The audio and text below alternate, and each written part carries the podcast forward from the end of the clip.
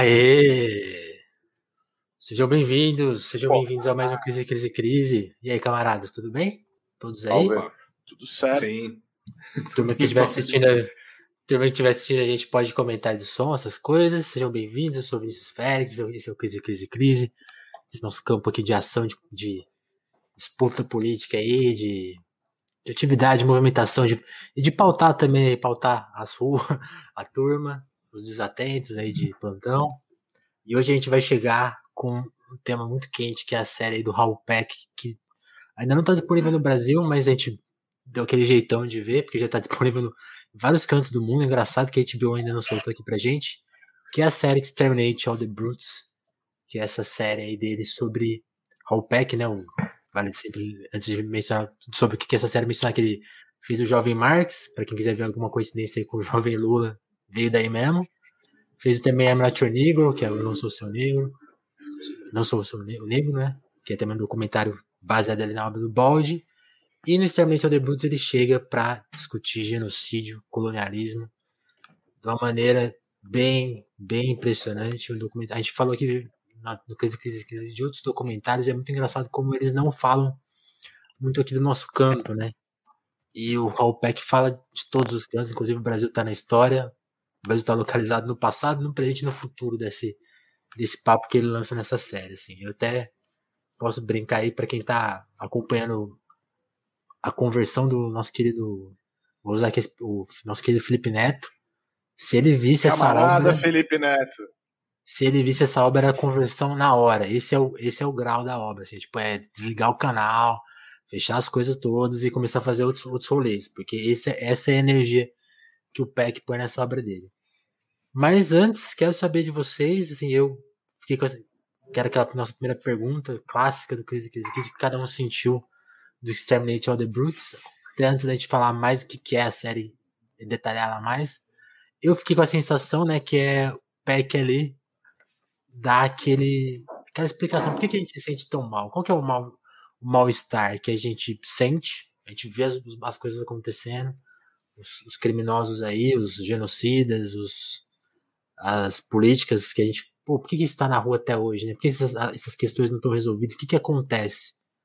A série dele dá conta de falar: oh, esse mal-estar tem origem, é muito antiga, pouco se fala, a gente não assume a nossa bronca, ninguém assume essa responsabilidade, e é basicamente por isso que a gente tem esse mal-estar aí, generalizado. O que, que vocês sentiram? O que quer começar? Eu posso posso falar, cara. Eu acho que eu acho que o o Peck, cara, ele é ele é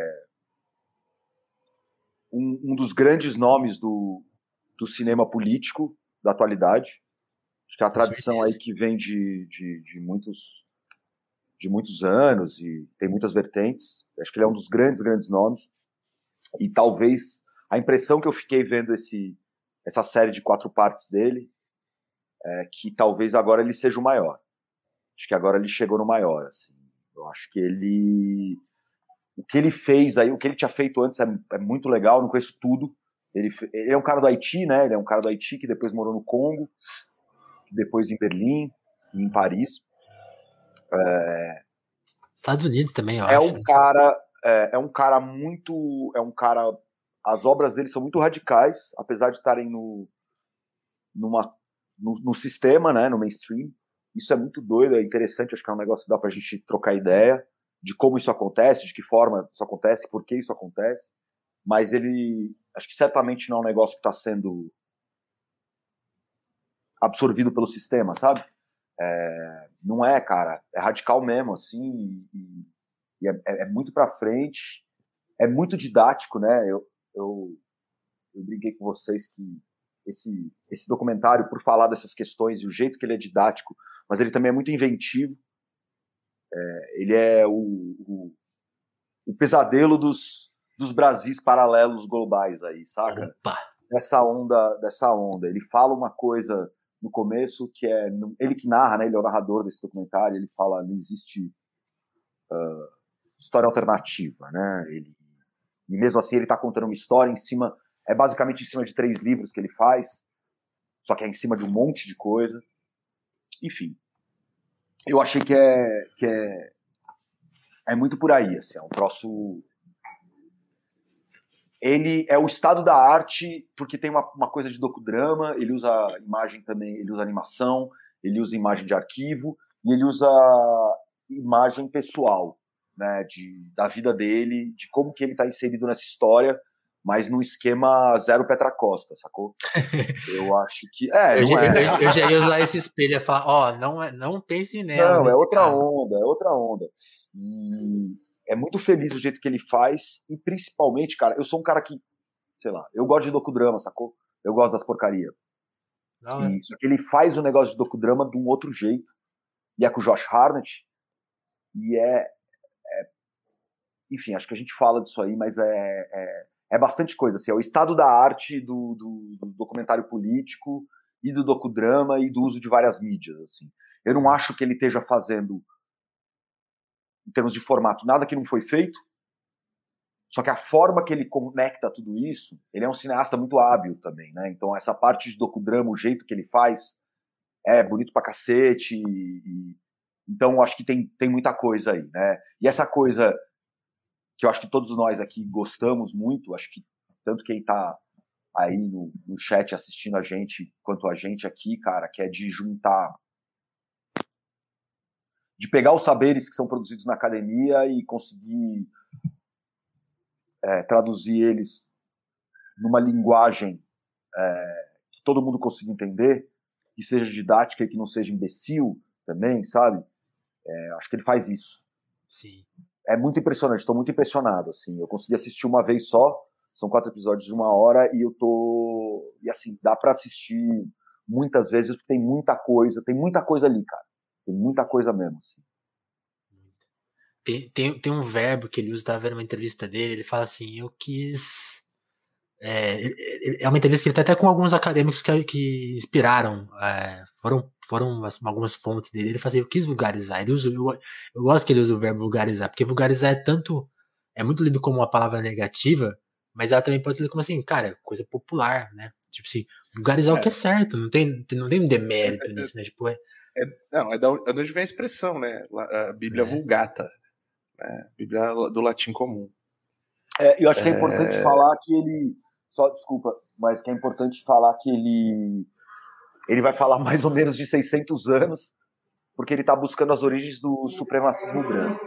A parada é essa, entendeu? E para explicar genocídio, uh, colonização. É isso.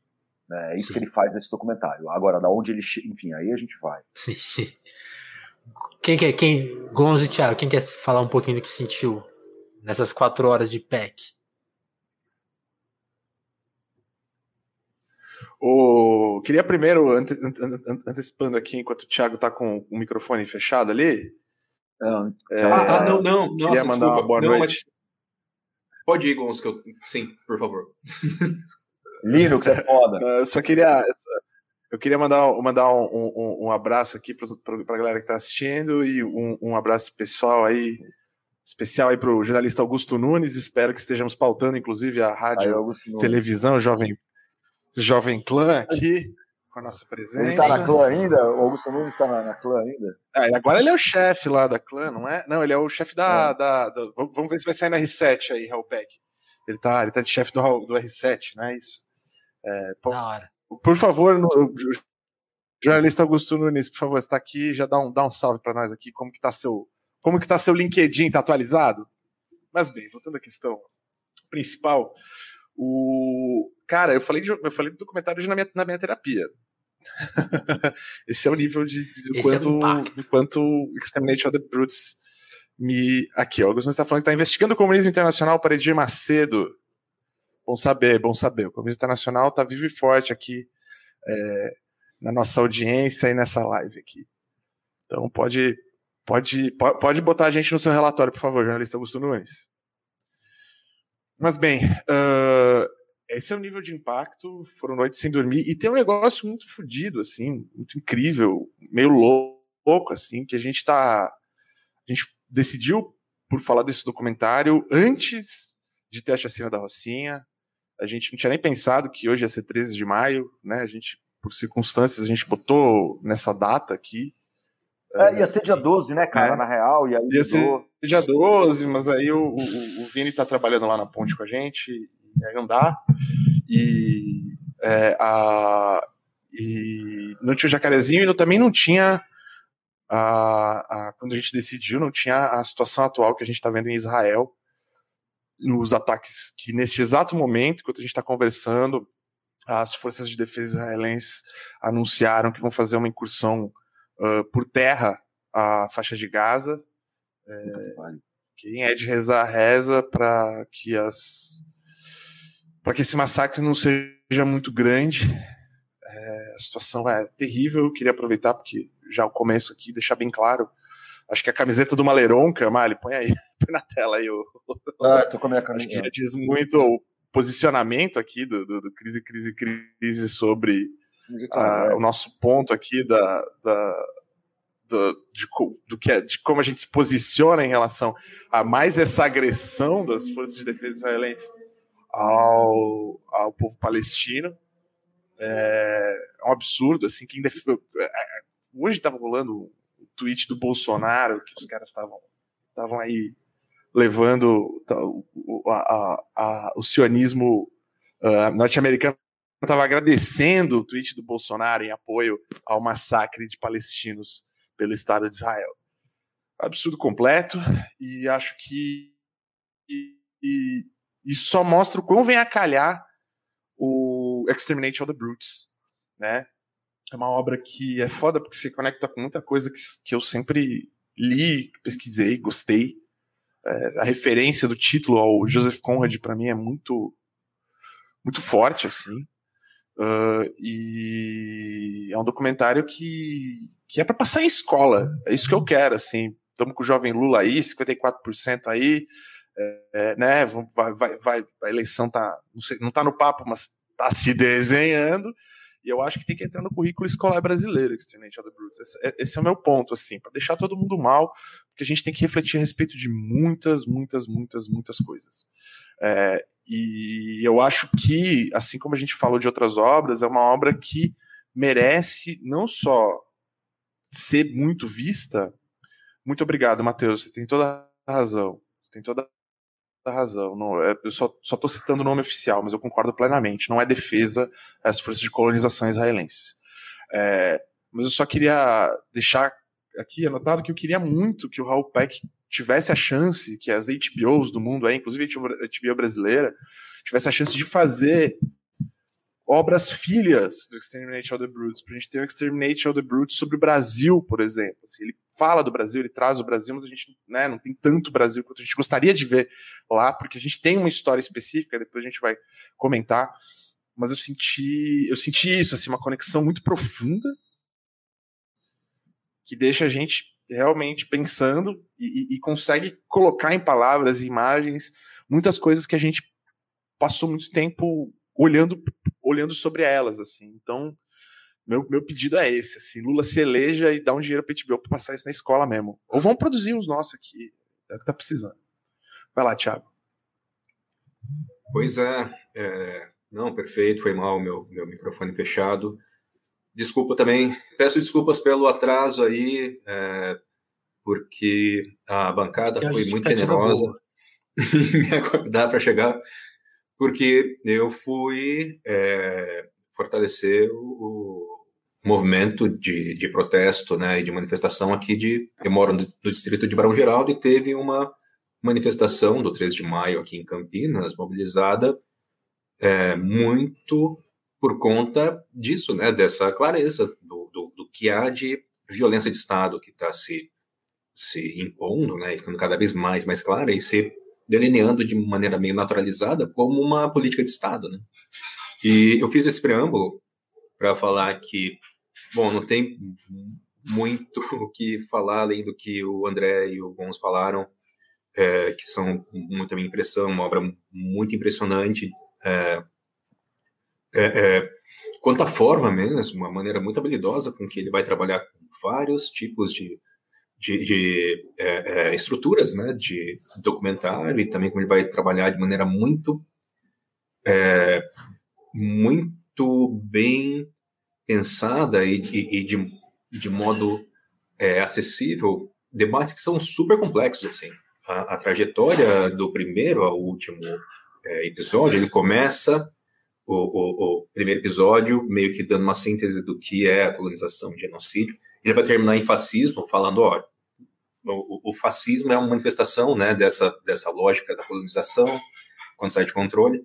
E esse é um debate super sofisticado e difícil, assim, da academia. E ele consegue, ele consegue fazer uma articulação desses debates super difíceis da academia com uma, uma, uma habilidade aí de artista mesmo, de uma, um, um tipo de genialidade no modo como ele vai trabalhar as ferramentas todas do documentário e ele usa com total domínio muitas ferramentas muito é, é, é, é que, que, que, são, que são para serem articuladas numa obra de modo consistente, é um, é um assim, você tem um certo gênio ali, você tem que ter uma é mais que habilidade técnica, é um gênio de artista mesmo, né?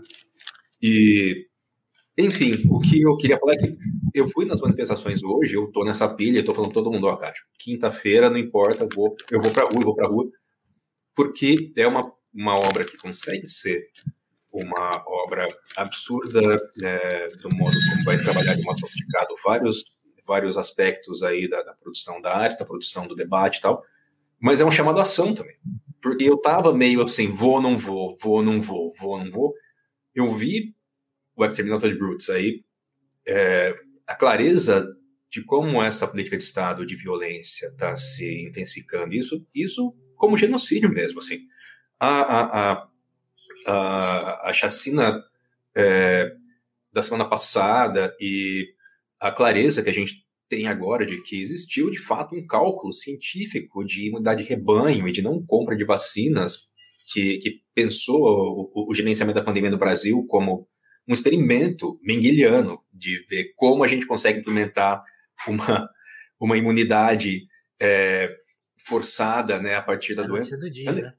É, tipo, e, e, isso, né, uma notícia de hoje, eu, eu tô tão mobilizado por isso, essa clareza, assim, é uma bigorna que cai na sua cabeça quando você fala, cara, é, é realmente uma política de naturalização da violência que, é, pela definição conceitual, é genocídio.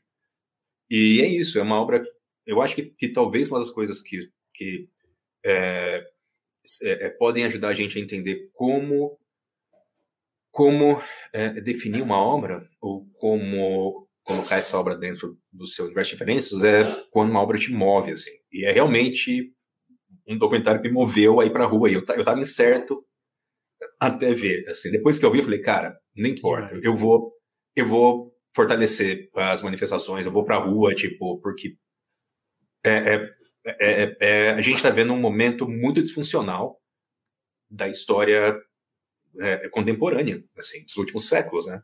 E ele consegue te dar isso, assim, de uma maneira que é um, é um tapa, né? Tipo, meio que você fica, ou oh, é, eu tenho que fazer alguma coisa. Continuidade, né? É, pois é. Eu acho que é, é isso, assim, é, é, uma, é uma obra é, é, é meio que uma obra-prima, assim, como, como o André falou, é, é, é uma obra-prima de um autor que muito possivelmente é o maior documentarista é, político em atividade hoje. Com certeza. Eu vou até me permitir sair um pouco do nosso roteiro aqui, porque gente, uma coisa muito legal, eu queria agradecer a todo mundo que está na live. Assim, eu estou sentindo pelos comentários que uma turma viu, se mobilizou para ver. E, cara, isso é muito legal porque é um documentário que não tá fácil. Eu sei que cada um deu seus pulos aí para alcançar ele. E foi e meio que eu senti que uma galera descobriu porque a gente deu, deu a dica, né? Então, vocês terem feito esse movimento, assim, é, pra gente é uma coisa, assim, não dá nem pra descrever o que a gente sente, a alegria que é, cara. E tem um comentário do o comunista que ele falou assim: não é conhecimento que nos falta, né? E essa, ele falou assim, essa ênfase nisso me marcou. E é muito louco isso, porque assim, que a gente foi roubado, saqueado e, e é filho, filhos de um grande genocídio, meio que todo mundo tem essa informação, né? Mas assim, o que a gente faz com ela e, e o que fazem com essa informação, né? Porque aí vale um, uma coisa, uma, um aspecto do PEC, que assim, ele fez um filme sobre o Marx, né? Que é um, que é um cara do século XIX, estava ali no, enquanto as revoluções estavam se agitando, ele estava ali pensando sobre, muito sobre elas, né? Revolução americana, francesa. E o Peck tem uma hora no documentário que ele fala, ó, enquanto estava rolando toda essa, essa luz na Europa, o, o, o, número de escravos no mundo só subia. É um dos, é um dos momentos mais violentos, assim, tipo. É, os, os o... corpos estão indo para os Estados Unidos e para África. E no e aí ele faz, é tipo assim, então ele ele já tratou daquele assunto, agora ele tratou já também da de uma das consequências que é a denúncia que o Baldwin faz já nos anos 60 nos Estados Unidos, nessa esse denúncia do racismo ali.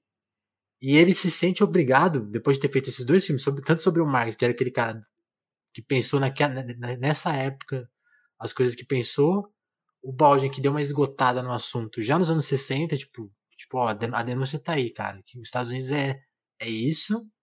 E aí ele fala assim, eu, é, por isso que ele faz esse filme, ele se sente obrigado a voltar mais atrás, porque é isso, conhecimento nos falta, mas como que a gente vai cobrar e usar esse conhecimento, né? Fala, Mário. É, eu, eu acho que tem uma coisa, assim, esse, esse, ele diz que esse documentário ele baseou em três livros, é, que, que, eu tinha citado, assim, né? Então é o livro do Sven, é, é difícil falar o nome dele, mas que chama Exterminator the Brutes, né? Que é um autor nórdico, e que esse livro basicamente ele faz isso que o Thiago estava citando, pelo que eu entendi, eu não li o livro, mas pelo que eu entendi é um livro que faz esse caminho, ele, ele na verdade ele ele nega a excepcionalidade do Holocausto, né? É uma discussão, é um, é um livro bem conceituado, pelo que eu saquei, ele não vira e fala, cara, o Holocausto ele é uma consequência do colonialismo, não é uma, não é um fenômeno fora da curva, certo? É, então é isso que ele coloca nesse livro. O outro livro, eu não vou lembrar o nome dos autores. É, o outro uh, livro. Uh, é, é, o Michel Trullier. É, sim, que o, o Silence the Best. E a Roxane. Sim. Dunbar. Sim. O do, o do Trullier é justamente essa, esse papo que o Vinícius estava falando agora, que é sobre a invisibilidade da, da Revolução no Haiti frente às outras revoluções, né? É, que ela não é considerada e que, na verdade, a do Haiti seria a única revolução verdadeira, porque uma das coisas que tinha, é, porque uma das coisas que tinha na revolução do Haiti é todo mundo que colocar os pés aqui é livre. Nas outras não tinha libertação dos escravos, sacou? Pelo contrário, né? Isso é um ponto que ele, esse é um ponto cardeal e o, e o livro da, da Roxane, né? Que é sobre, que é, é muito interessante, é, é, que é o livro da Roxane que Indigenous People's History of the United, United States, que é um, um diálogo com Howard Zinn, né? É, que é o diálogo hum. com Howard Zinn. Então, fala muito da questão indígena uh, nos Estados Unidos, logo no começo, e, e aí vai até. Ele, ele, faz esse processo todo, assim, né? É, eu acho que o, o, o, trabalho dele com o Baldwin, cara, o, ele fez, né? Ele tinha feito documentário e, um, e, um, e uma ficção sobre o Lumumba é, ele fez mais um, ele fez um filme sobre ficção também sobre Ruanda com Idris Elba, é, mas eu acho que assim nesse documentário do, do, do Baldwin que também já é um negócio que impressiona demais porque o Baldwin, na verdade, ele está usando esse texto inédito do, esses textos inéditos inacabados do Baldwin, que chegaram na mão dele, para discutir. Ali ele já está fazendo reparação histórica, né? Porque ele, ele, ele quer destruir essa noção, e ele consegue com esse documentário, destruir essa noção de que o Malcolm X e o, e o, e o Martin Luther King eram opostos. É, é, é ele se propõe a isso, né? Ele fala também do, do cara da NCP ali. E eu acho que tem uma coisa que ele fala, que, quer dizer, que é o, é, é o Baldwin que fala, né? Porque as palavras são todas do Baldwin, narrado pelo Samuel Jackson, que ele fala a história do negro ah, da história da América, a história do negro da América. E nesse documentário, cara, nesse documentário novo, ele fala que a história da colonização é a história do Ocidente. Sacou? Acho que tem uma outra coisa dele que é muito barra pesada, assim, muito foda, muito radical também.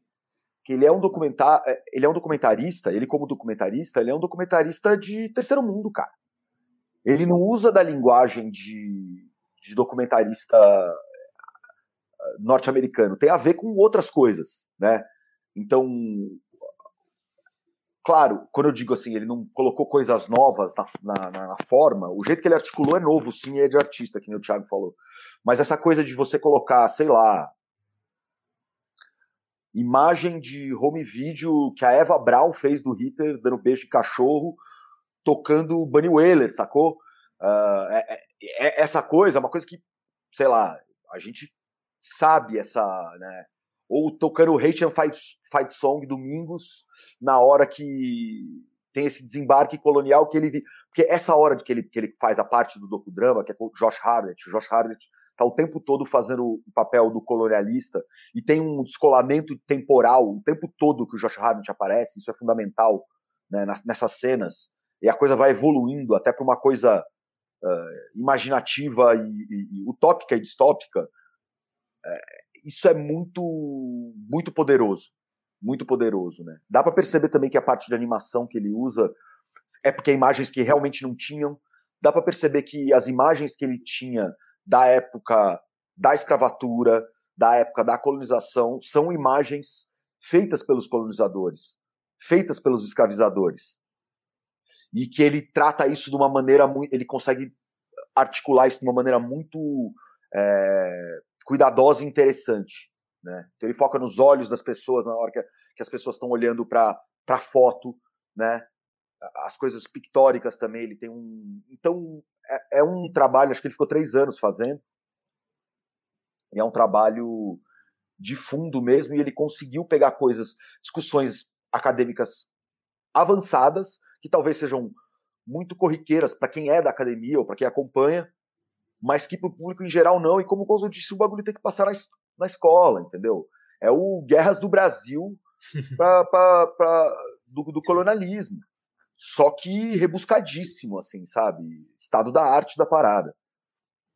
Enfim. Sim, sim, sim. Sim, sim. É, não, eu, eu queria pegar um gancho que, que o André falou, mas antes eu queria é, trazer mais informação desse ato que eu participei, e um dos motivos que me levaram a, a me, me mobilizar, assim, porque é o ato de 13 de maio, que é um ato tradicional do movimento negro, né, que contra a violência de Estado, pela, pela, pela, uh, pela, pela, pela clareza da, da história do Brasil ser construída sobre o genocídio né, dos, dos corpos negros, dos corpos né, dos escravizados e tal.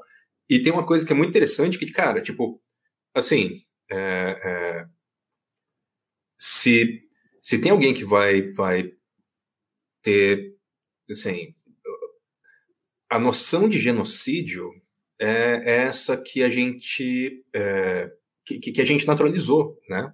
A gente naturalizou na, na, na, maneira como é ensinada a história do Brasil e essa essa é, é, clareza de tipo desse tipo de, de manifestação desse tipo de, de, de falar, ó, cara, tipo, a, história do Brasil, né, essa história dos escravizados, ela é violenta, ela é brutal, não é normal assim, né? tipo esse, esse tipo de, de de manifestação é importantíssima. Essa é uma coisa que me mobilizou muito.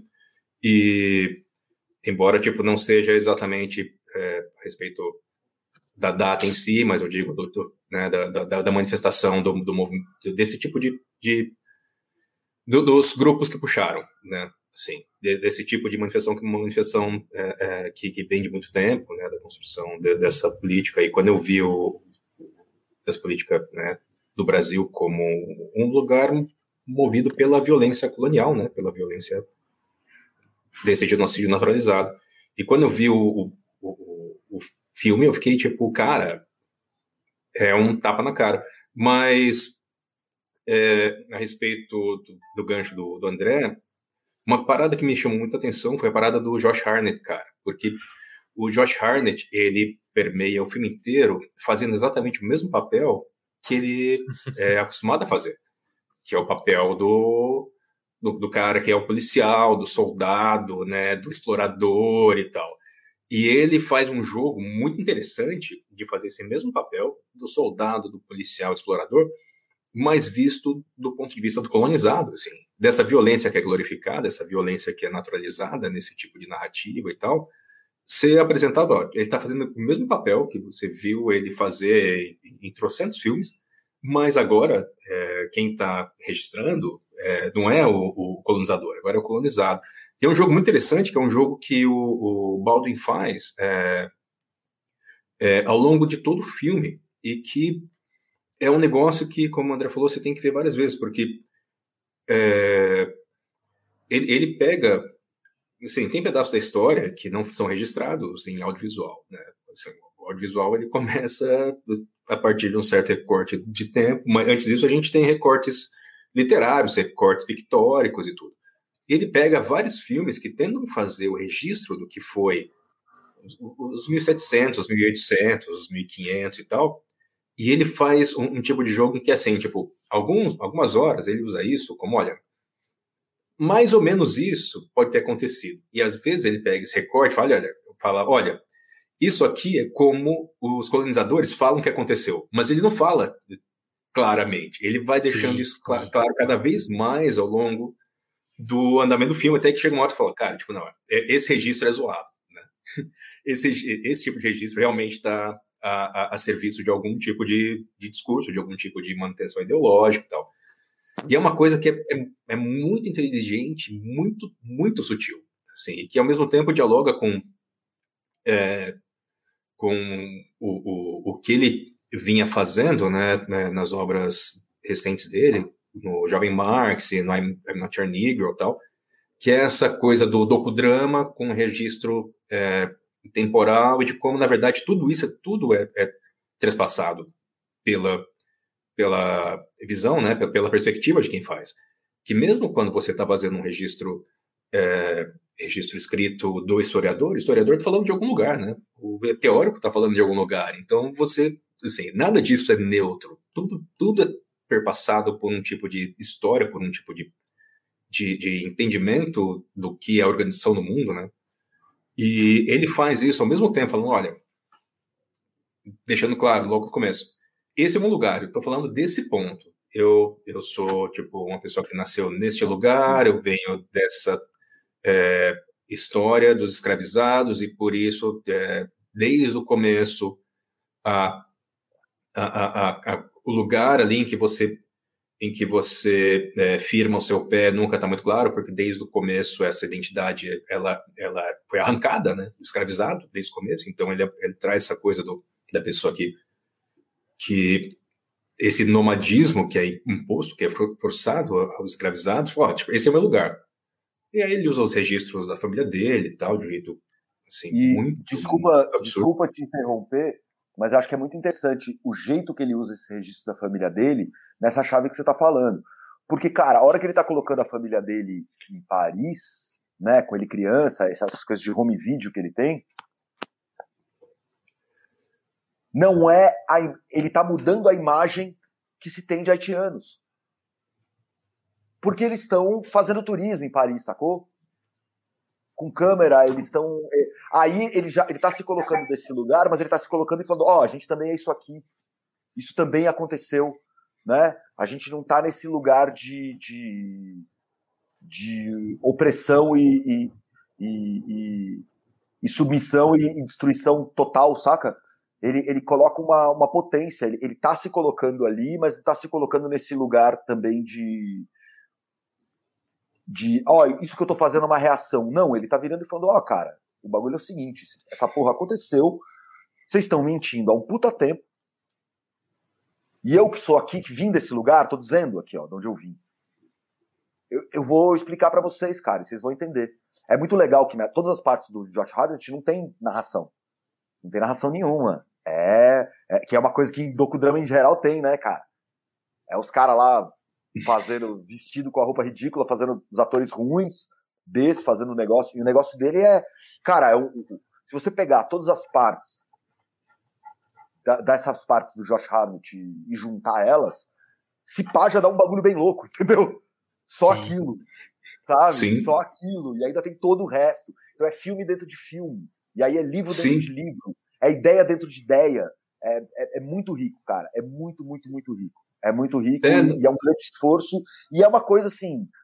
Tem uma coisa que eu, que eu esqueci de falar que eu acho que é muito importante, que aparece logo no começo, na primeira aparição do Josh Hartnett ali com a, com a indígena, e que vai perpassar o tempo todo, porque ele ele não ele tá falando de capitalismo o tempo todo sem abordar capitalismo o tempo todo. E eu acho que ele está falando de capitalismo o tempo todo. Assim, ele obviamente está falando.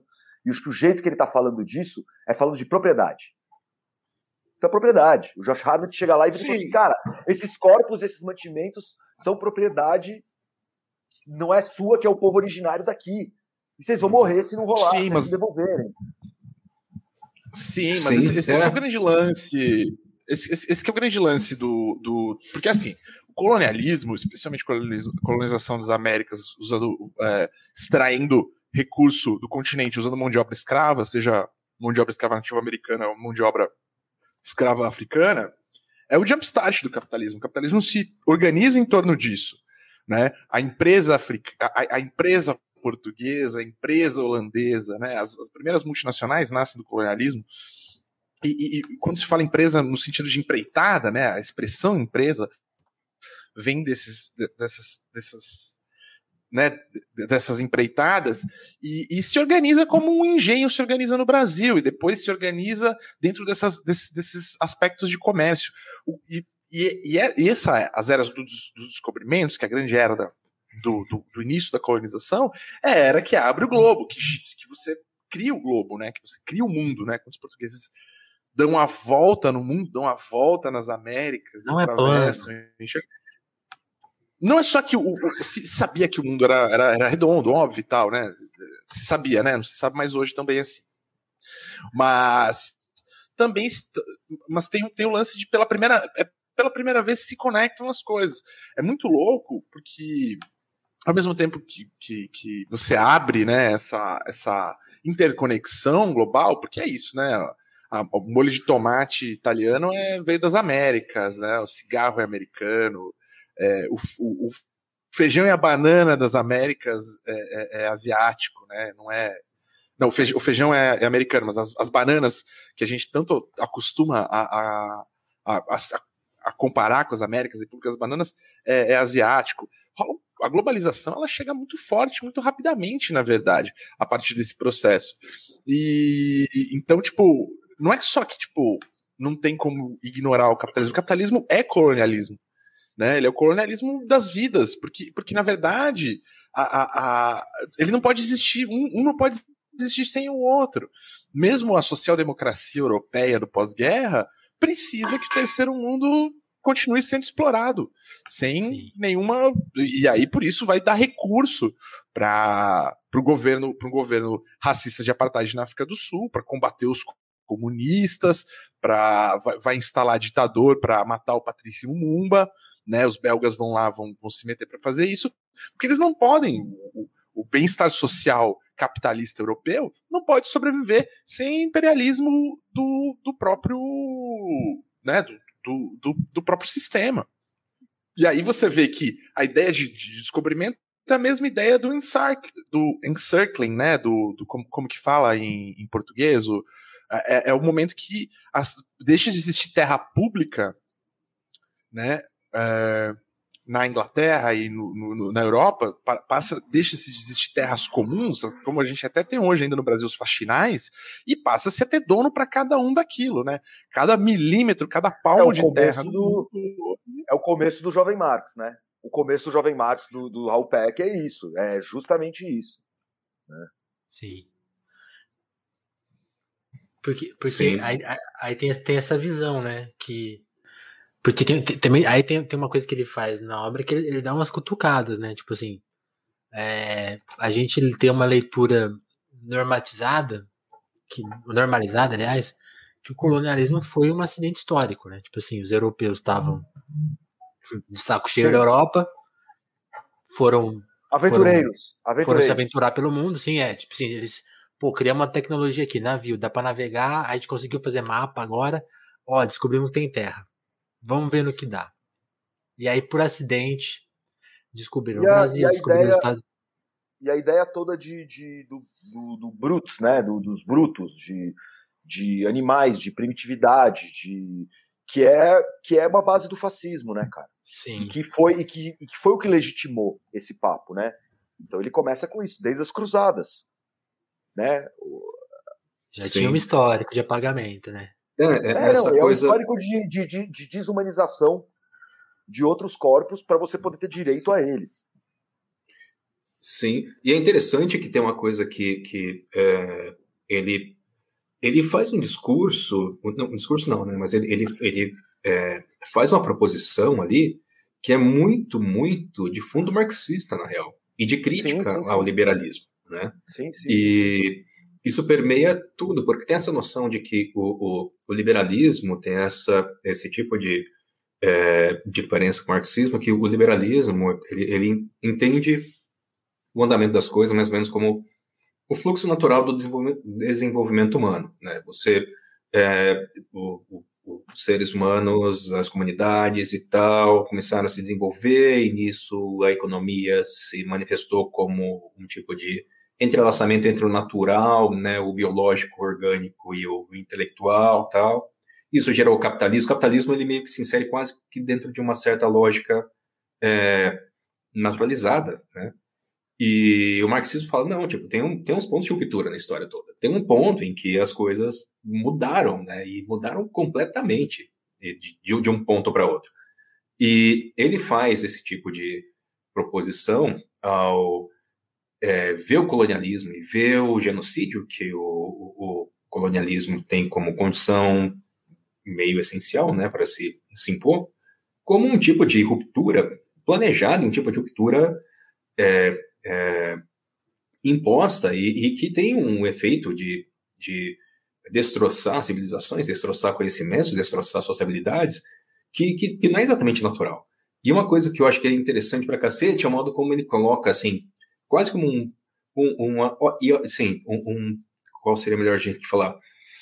Um, um, um tipo, um, um mic drop, assim, tipo, Lau, quando ele, ele joga o Herbert Spencer na, na história toda. Herbert Spencer é um dos principais pensadores liberais, né? É, é, britânico, um dos caras que foi é, essencial a, a, a, divulgação da noção de laissez-faire, laissez-faire, né? De livre mercado e tal, como, como, como o essencial, como o organizador né, mais sofisticado da, da, da, da, da sociabilidade humana, né, ocidental, mas Herbert Spencer é também o cara que leu é, Darwin e criou a noção de darwinismo, darwinismo, social, né? A noção de sobrevivência dos mais fortes é do Spencer, não é do Marx. E ele faz uma trajetória bem interessante de Spencer ao longo do filme, que é assim, falou, oh, cara, Spencer parecia se dar bem com esse pessoal que naturalizava o racismo, sabe? Que naturalizava essa noção de, de brutes, de selvagens e tal e como, na verdade, a civilização viria para ser uma força de, é, de, de, resgate né, e, de, e de purificação do mundo. Ele joga isso ali, ele só fala, tipo, that, tipo no meio ele fala assim, ó, quem, quem, quem foi um, um, grande divulgador disso foi o Herbert Spencer. Aquele Herbert Spencer, quase como um convite, sabe? Se você conhece, fala, é, tá bom, você já me ganhou nesse argumento. Se você não conhece, você fala, tá bom, vou ver quem é. Aí quando você vai ler, você fala, cara, esse cara era o principal intelectual público.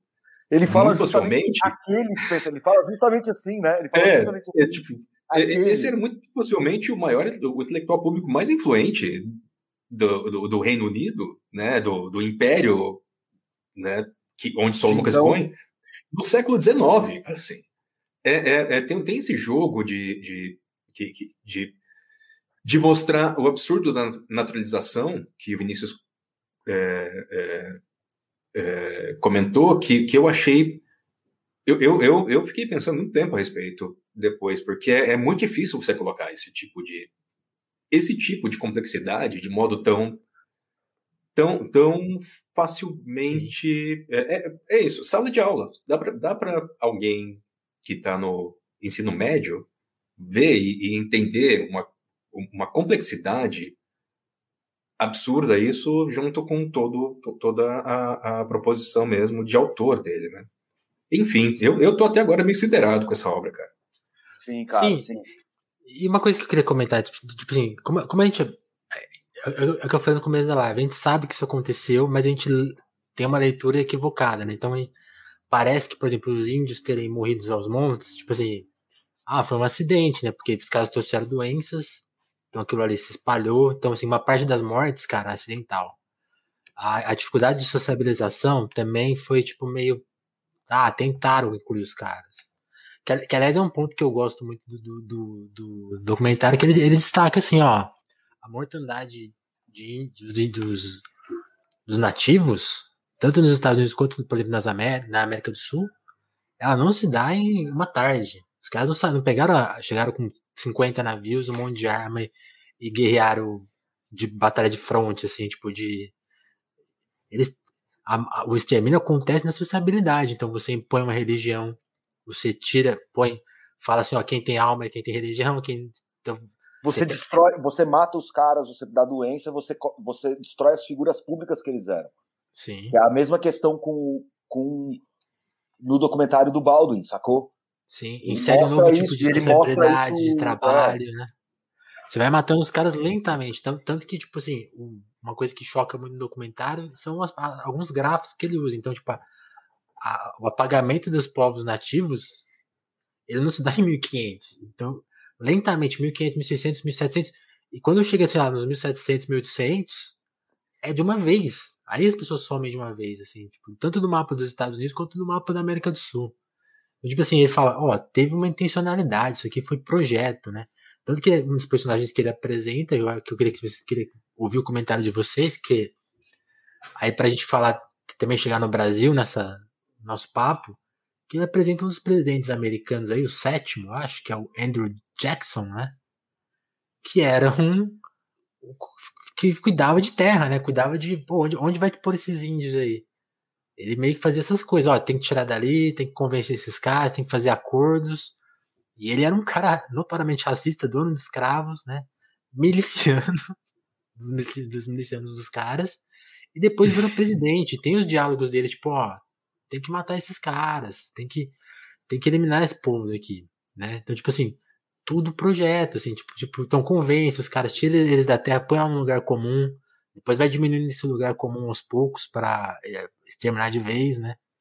Vai jogando, cada vez eles vão jogando mais pro, pro, pro oeste ali, né? E até acabar, acabar com tudo. O que, que vocês pensam desse personagem? Que aí, que, aí, que aí eu acho que é uma coisa que o Peck faz, tipo assim, ó, na falta de personagens, tem o Andrew Johnson é um ator político que trabalhou pelo genocídio do povo americano ativo. E aí que eu acho que ele, a gente começa a encontrar os relativos atuais. Coloca, é, então, acho que é isso que eu ia falar. Acho que ele coloca vários personagens, né? No começo e no final, assim. Ele faz a, a, a volta completa, assim, do pensar, o movimento do pensamento completo. Né? Ele coloca o Bolsonaro nessa jogada. É isso. É isso. Sabe? É o Bolsonaro falando que. É muito doido, né? Porque é uma liberdade que ele toma a hora que ele coloca o Bolsonaro, aquele trecho até que a gente soltou no Twitter do Crise, Crise, Crise, sigam. Sigam. é, onde ele tá falando. É, três uma... vezes crise o, Twitter. É, três vezes crise. É. é. que ele fala que tem que matar uns 30 mil, pá, pá, pá, aquele bagulho clássico dele que a gente conhece. E ele tá falando do outro, né? Ele tá falando da, da, da, da, de como esses caras fascistas lidam com a alteridade. O outro é reduzido a animal, né? A sujeira, a vagabundos, né? Para usar um termo que está aí na boca deles ultimamente, sempre teve, mas agora está mais, para justificar que essas pessoas devem ser exterminadas, porque elas só atrapalham. E é o mesmo discurso que ele tinha. Aqui, ele tá novão nessa, nessa parada aí, né? É, é, dele novão. Só que assim, na campanha ele falou isso. Aonde? Na hebraica. Opa. Sacou? Falou isso na hebraica. Falando dos quilombolas, falando dos indígenas. Então tá aí. Sabe? É, é, a, a, tese do, do, do PEC, que não é dele, né? Mas é o, o por isso que ele vira e fala: eu vou fazer uma história sobre todas essas teses aqui, sobre todas essas coisas, porque a gente precisa. O, é o que o, é a frase que o Sven fala para ele, né? Que alguém aqui já citou até. Assim, o conhecimento que ele coloca também duas vezes, no começo e no final. Né? O conhecimento está aí, o que importa é o que a gente vai fazer com ele. Né? Não precisa ter mais conhecimento que a gente vai fazer? A gente vai explicar para as pessoas, as pessoas vão entender, a gente vai colocar isso para frente, e ele faz isso. Por isso que eu disse que é o, o pesadelo do Brasil, do, dos Brasil paralelo aí. Entendeu? Não existe história alternativa, não existe nada disso, cara. É isso que aconteceu. Sim. Sabe? É isso que deixou a gente nesse lugar que a gente está. Enquanto a gente não lidar com isso, a gente não tem saída desse lugar onde a gente está. É, tem uma coisa que ele. que essa, essa passagem do Andrew Jackson é, eu achei muito interessante, porque uma coisa que ele faz muito é esse jogo entre novo e velho mundo. E também com o, o aí um, entre aspas, né, mundo oriental, assim, tipo, a Europa é o centro do mundo, é um tipo de racionalidade que, embora é, se a gente pegar mesmo o, o, o contínuo histórico, o, o universo visto como oriental tem elaborações absurdamente mais sofisticadas e anteriores às do universo europeu, mas por algum motivo os europeus conseguiram dominar a arte de matar, que é uma coisa que ele fala no filme, né? A diferença se dá quando a tecnologia de matar é dominada pelos europeus e isso vira de fato uma ferramenta de poder. E nisso ele faz esse jogo entre o que se vê como a civilização europeia ocidental e, e o que o, todo o resto do mundo começou a ser organizado e catalogado a partir desse umbigo europeu, né? E esse jogo entre novo e velho mundo. E uma coisa que eu acho interessante é que ele trata da relação da América como quase um, um tipo uma manifestação única, assim. É um é um novo mundo que está lá para ser colonizado a partir dessa relação é, da Europa com o que eles veem como esse território inteiro para ser disputado como é, é, um, um espaço de extração de riqueza e de imposição de certas, certas ideias, certa organização de como se vê o mundo. E no caso do Andrew Jackson, eu fiquei pensando muito na coisa do agro. E como a ascensão do bolsonarismo a ascensão do que a gente tem de forças mais retrógradas do Brasil, do que a gente de fato pode, pode, pode apontar como um neofascismo, que é um tipo de recuperação do que a gente tem de sociabilidades da escravidão, de sociabilidades de violência, no modo como a gente lida com a organização da terra, né, terra, digo, do, do, do solo e tal. E o agro, ele, ele como no caso ali, logo no início da colonização, eles colocam essencial porque essa coisa, o, o solo, o, o, o, solo esquadrinhado é riqueza, porque ele é riqueza, é, é, é ferramenta de, de, de, troca e, e, e é, é, troca de valor, né, e de é, extração de valor. E, e nisso ele dá meio que a chave de, ó, o, o que anos antes da gente chegar a esse caos que a gente está vendo né, no bolsonarismo, em que o agro de fato é uma força absurdamente destrutiva para tudo que a gente tentou construir de um acordo né, de, de, de, colaboração mútua, ele aponta isso a partir desse diálogo com os autores como algo lá atrás que era uma hipótese e agora está meio que se provando como tese. Assim. Ó, o, o fato, a administração de como você vai lidar com os povos originários, de como você vai forçar pessoas a trabalharem é, fora de uma uma, uma é, lógica de, de trabalho minimamente humanista tal, isso está no que, no que define a América, né? E com mais a gente tem uma força agressiva na América, mais isso vai ficando presente. E essa é uma coisa que eu acho absurda no modo como absurda legal, né? Não como tipo sem sentido. No modo como ele trata desse debate entre novo e velho mundo, porque ele consegue fazer umas conexões que às vezes a gente esquece, assim, é, entre os traços que definem todo mundo, sabe? Tipo, do, da América do Norte à América do Sul, porque é um tipo de nova civilização que se desenha nisso, né? Se desenha nesse tipo de organização da riqueza, organização do território e, e no controle do poder das pessoas, assim. E essa é uma, é, essa é uma, uma coisa que, como o André falou, é, é, muito a visão de alguém do sul global, sabe? De alguém que vem bem daqui, assim. E que dialoga com isso, que entende isso e que entende a violência disso. É, não, eu Fala aí, só queria complementar o que o Thiago está falando. É muito interessante porque a gente olha para esse ponto de colonização como uma coisa distante, né? uma coisa que aconteceu e sobre a qual a gente responde hoje. E, na verdade, assim como a escravidão, é muito mais próximo do que a gente imagina esse processo colonizatório. É um processo que ainda está em curso no Brasil hoje. É, eu, eu venho de uma família, de uma, né, a parte paterna da família, de uma geração, de uma, de uma, de, uma, de, de, um, de um caldo cultural que se chamava pejorativamente de colono, né? Que basicamente é o equivalente a caipira, matuto. Mas por trás desse nome colono, traz já vem a ideia de colonização. A minha família paterna, não a minha família, várias partes da minha família paterna, meus avós nasceram no Brasil já, vieram dentro do processo do fim do Império, do começo do, do da República da República Velha, uh, de branqueamento da raça, o processo eugenista. E o que, que aconteceu? Para que as pessoas vieram para o Brasil? Para ocupar as terras que eram tidas como devolutas pelo governo brasileiro, porque depois da Guerra do Paraguai se precisou ocupar essas terras para fingir que existia uma ocupação. Por quem? Pelos indígenas que ali viviam? Não. Por brancos que fossem, quaisquer brancos, no caso da minha família polonesa, mas no caso de várias famílias italianos e alemães, que vieram. Quando essas, antes dessas famílias viram, quando elas já estavam lá tentando se instalar nesses lugares do noroeste do Rio Grande do Sul, existia uma figura chamada bugreiro. O que é bugreiro? Bugreiro é um matador de índio. Estou falando de uma coisa do começo do século passado, começo do século XX, e que se estende durante todo, todo o resto do século. Entra na, guerra, na, na Segunda Guerra Mundial, vai adentro, passa, entra na ditadura. A ditadura matou 12 mil, para usar a expressão aqui do Matheus, autóctones né? Por quê? Para a ocupação dessas terras. Ou seja, o Brasil ainda é um país, não é só um país colonizado, o Brasil é um país em autocolonização, que não acaba hoje. E hoje a gente tem um governo que realmente está empenhado, como estava mostrando, mostrando aqui o Tiago contando, um governo empenhado nesse processo de autocolonização de uma forma absurda, uma forma intensa, e que é a ideologia básica do neofascismo brasileiro. Sim.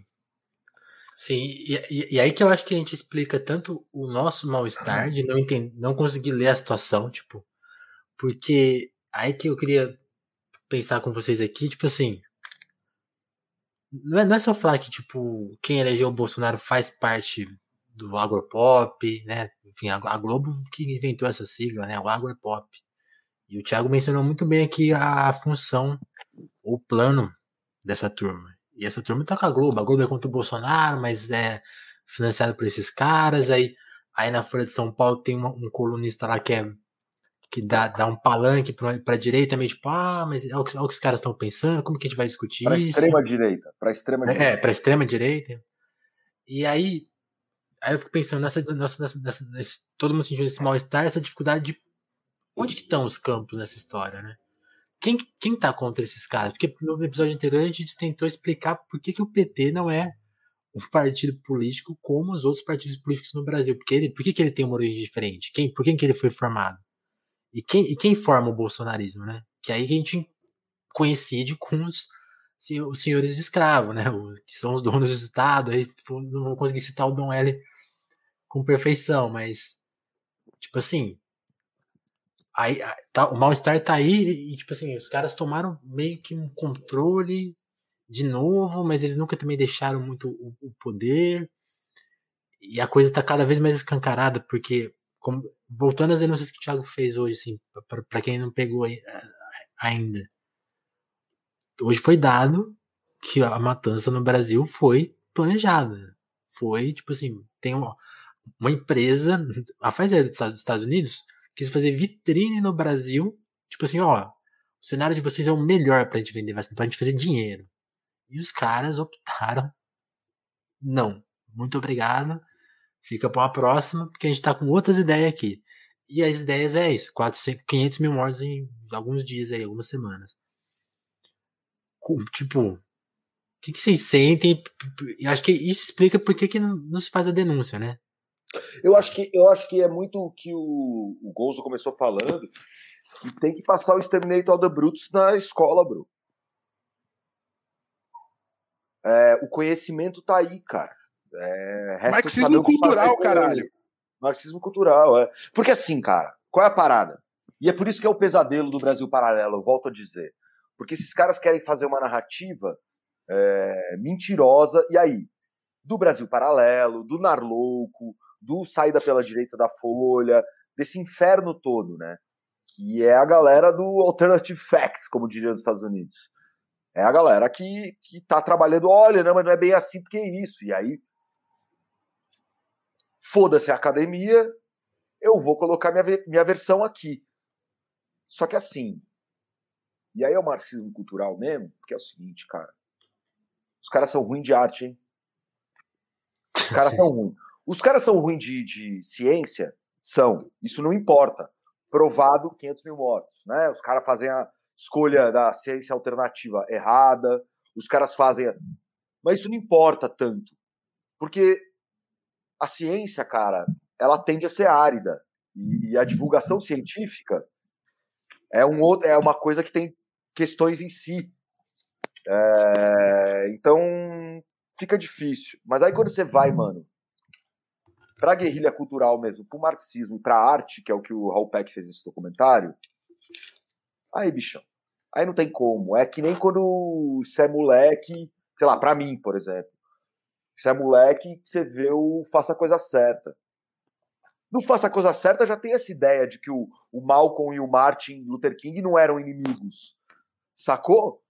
Tipo, eu, eu já fui apresentado para essas ideias, não para a totalidade delas, mas a, a introdução já foi na chave certa, sacou? E tem Total. gente aí agora querendo colocar o, o, pode pode ir o filho do Martin Luther King virar e falar, cara, não, meu pai não era pacifista desse jeito que vocês estão falando, não. Não era isso. E a rapaziada, cara, aqui no Brasil, lá fora, falando, ó, oh, é. Né? Enfim. Enfim. Não, mas uh, os caras perderem na arte é uma coisa sempre muito boa, assim, porque garante. Uh, o, cara, tem, tem, tem, um negócio, tem um negócio que é real, assim, tipo, beleza, o colonialismo, o. É, é foda. Arte não ganha a guerra. Arte não ganha a guerra, mas, mas, mas cria soldado, sacou? Não, não, concordo, mas o que eu, o que eu quero dizer é o seguinte: uh, tem, tá aí o colonialismo e, e, o capitalismo de mãos dadas até hoje e tal, e essa ressurgência do fascismo. Mas a gente precisa lembrar que fascismo tem data de validade. O negócio nunca dura. É uma ideologia Sim. que foi feita para se matar. Uma ideologia que não, não, não segura, entendeu? É para dar conta é uma de uma crise. precisa sempre, né? contar. É uma crise, é a burrice. E aí, quando vai para cima, mano, apanha. É para apanhar. É para apanhar mesmo, assim. Ele precisa lembrar que o fascismo é historicamente derrotável e já foi derrotado. E que a gente pode fazer isso de novo. Entendeu? é sempre tipo, derrotado. Cabe, é mano, sempre derrotado. É sempre derrotado. Ó, o Vini já tá puxando ah, aqui as galinhas. Exatamente. momento da história brasileira. é verdade. É, cara, e tem, tem, essa, tem essa dimensão de fantasia que, que eu sempre fico lembrando, cara, da, da, da ascensão do fascismo é, histórico, né? Ali, aquele fascismo histórico é, mais do que italiano, continental, ali, europeu. E os caras, eles estavam fascinados com aquele modernismo que emerge, e os caras, tipo, pirando no poder da máquina, no poder das armas, no poder de, tipo, você pegar a história e o mundo e você controlar, assim. E os caras pirando, fetichizando a guerra, tal, empurrando os países ali para a Primeira Guerra Mundial. Porque os caras achavam que a Primeira Guerra Mundial ia ser meio que uma performance quase deles, tipo, é, apertando o gatilho de metralhadora, mas tipo, todo mundo ia sair inteiro e, né, é, é, são e salvo, ia ser só uma outra experiência da tecnologia. Os caras foram, os caras fuderam. Os caras perderam mão, os caras perderam pé, os caras, tipo, perderam braço, os caras morreram, assim. É muito interessante como os caras que eram os mais alucinados nisso, foram os caras que mais fuderam, assim. E os caras voltaram completamente amargurados e, tipo, o que eles tinham de, de arte, de. Alguns artistas foram dos grandes propagandistas disso, né? O que eles tinham disso, tipo, acabou, morreu ali. Porque é um, é um tipo de pulsão de, de morte e de, e de descolamento da realidade que acaba meio que mordendo a bunda da pessoa mesmo. Não tem muito como você fugir disso. E é uma coisa que é, e, e, e, sei lá, a gente está falando ainda de um momento extraordinário da história, que é esse fascismo histórico que, quer queira, quer não, foi um momento do modernismo. Então tinha uma invenção, tinha uma energia, tinha uma tentativa de mudar as coisas, mesmo para mudar as coisas para um mundo completamente bizarro. Mas o que a gente tem hoje nesse tipo de neofascismo presente é um tipo de é, é, é um tipo de mobilismo que dificulta a possibilidade de arte, arte como invenção. Porque é meio que ficar refazendo as mesmas coisas, ficar tipo. É, é, ficar fazendo falsificação do que eles veem como a, entre aspas, alta cultura, a, a, a cultura europeia é, transcendental e tal, que, que, que é meio que, cara, quadro de rodoviária, tá ligado? Não tem muito como é você fugir disso. quadro de rodoviária pra caralho, mano. E outra, é, isso, isso me lembra uma outra coisa que é muito legal do documentário. Até porque a arte brasileira, como é que é? Será romântica, é, potente, ah, nacional, ou não será? Que pariu, é, puta que pariu. Então, tem, tem, um, tem uma coisa que é muito interessante também do uso de música no, no, no lance do PEC, que eu acho que ele mostra muito isso também, de que ele usa todas essas linguagens visuais que a gente falou, então, uh, vídeos pessoais, é, vídeos pessoais deles, vídeo pessoal da Eva Brown, saca? Tem uh, a, a, dramaturgia, com, tem animação com as cenas que ele não podia uh, obter, tem o uso de coisas históricas, tanto pictóricas quanto é, notícia de jornal, gráfico, né? E, e, a forma como ele, como ele faz isso, ele faz a mesma coisa com música, cara. Faz a mesma coisa com música e faz a mesma coisa com trecho de cinema antigo, assim. Lógico, ele, é, a hora que ele coloca filme antigo onde tem. Né, ele, ele nem, nem entra na história do, da coisa de terror, assim, né? Que aí é um. É todo um barato, assim, né? De legitimação do, do, do, do negro e do indígena como uh, uh, menos humano. É todo um. Tem toda uma. Tem um livro bom disso. Eu até tinha separado para mostrar, vamos mostrar a capa. Esse aqui, ó. Está no Brasil, bonzão. Bonzão, bonzão. Ele nem entra nessa seara aí. Mas o jeito que ele usa a música, cara, ele usa a música do Lawrence da Arábia, saca? Ele usa. Ele usa Alan Lomax e ele usa coisa assim. Se ele fosse nesse sentido assim, se ele fosse a Petra Costa do bagulho, ele ia ter usado, sei lá, o G. Scott Heron, o Masters of War do, do, do Dylan, que ele usou, a Nina Simone, o Ancient Fight Song, de, coisa, de um jeito óbvio e bunda mole. Sacou? Ele Sim. não faz isso, cara. Ele faz isso com a profundidade. E aí por isso que ele consegue usar essas outras coisas. E aí eu, eu, eu preciso ir ao banheiro e eu queria deixar um outro ponto aqui. Eu vou continuar ouvindo vocês aí rapidinho, eu, eu fecho meu mic. Mas eu, eu queria deixar um outro ponto aqui, é, que eu acho que é um negócio que é importante da gente falar, que é o que significa um documentarista e cineasta de terceiro mundo, porque ele se coloca dessa forma. É, então. Que se coloca dessa forma, tá fazendo isso sob um documentário desse que é radical. Radical, bicho. Não é que ele foi ele bancou e pelo sucesso os caras quiseram comprar. Não, mano. Ele teve indicação à porra do Oscar com, com o, o doc do Baldwin. E aí, cara, ele vira pros caras e fala assim, pra HBO, e vira e fala: Eu vou fazer um documentário sobre colonização, genocídio. E segundo dizem, ele fala em entrevista, tá no contrato isso. E ele faz. E é um bagulho radical desses. E não é comodificado. É comodificado no sentido de virar um produto, mas não, ele não, ele não tá, é, é um produto. Né? É uma coisa para trazer mais assinantes, porque essa dinâmica de streaming agora, você precisa trazer eternamente mais assinantes, né? Mas o que significa, isso é uma questão, porque eu não tenho a resposta também. O que significa os caras absorverem uma obra, tudo bem, uma obra grandiosa, uma obra de arte grandiosa mesmo, assim, documentário político, o estado da arte do bagulho. Mas o que significa e o que quer dizer isso e para onde vai isso, assim? Que é bastante coisa, cara, sabe? A HBO. Não é uma coisa que concorda com os valores da, da do CEO da HBO, cara. Sacou? Esse é meu Sim. ponto. Sim. Sim. Eu, é, eu só é, queria. Só queria fazer um negócio rápido aqui, falando do, do que o Mário falou de trilha sonora, fazer as recomendações aqui. O Raul Peck, ele se diz na lista de influências que ele solta no site da HBO, uma das influências é Killer of Sheep, do Charles Brunet, que eu não tinha visto, e vi agora por causa do. Né, por causa do, do Extermination of the Brutes. E eu acho que ali é a chave para entender como ele lida com música, assim. É um filme super curto, de uma hora e vinte, lançado em 77, filmado em Watts, nos Estados Unidos, na, em Los Angeles, né, que é um subúrbio negro muito empobrecido, entre 72 e 73 aos fins de semana, e foi uma dissertação de mestrado do Brunet. É, o Vini soltou aqui nos comentários, inclusive, essa lista de recomendações do, do, do Raul Peck, vou até botar aqui na tela. É, vão lá, Cliquem dar uma olhada, se, galera. Se ainda percam. Maravilhoso, assim. Todo mundo vai encontrar alguma referência que gosta e tem várias coisas que a gente não eu não, não tinha conheci, não conhecia e que vinha conhecer.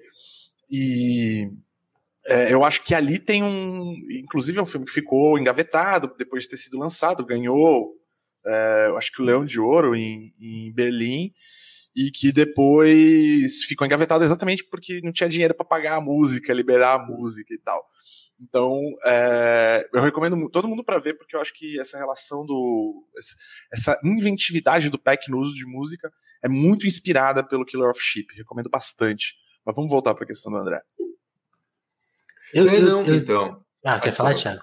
Não, sim, é que eu é, peguei aqui o meu teatro do oprimido para mostrar que é um, é um eu, só depois que a gente fez o ensaio que eu me, me lembrei dele, eu fiquei pensando, e agora o André falando, acho que faz muito sentido, porque é meio que isso, cara, que é uma, uma obra radical e ele tem um uso da, da, da, das ferramentas, né, da dramaturgia em relação a como elas se articulam com, com linguagem documentário e tal, que são inventivas e são, de, são radicais no sentido de, de propor um, olha, tipo, assim, sai um pouco do, do, do, do, da esquematização ideológica em que a gente vive sempre. Dá uma olhadinha aqui, tipo, de fora. É meio que um chacoalhão dele. E tem essa coisa da arte, que a gente tá falando de arte direita arte esquerda, e talvez a maneira como. É uma coisa que.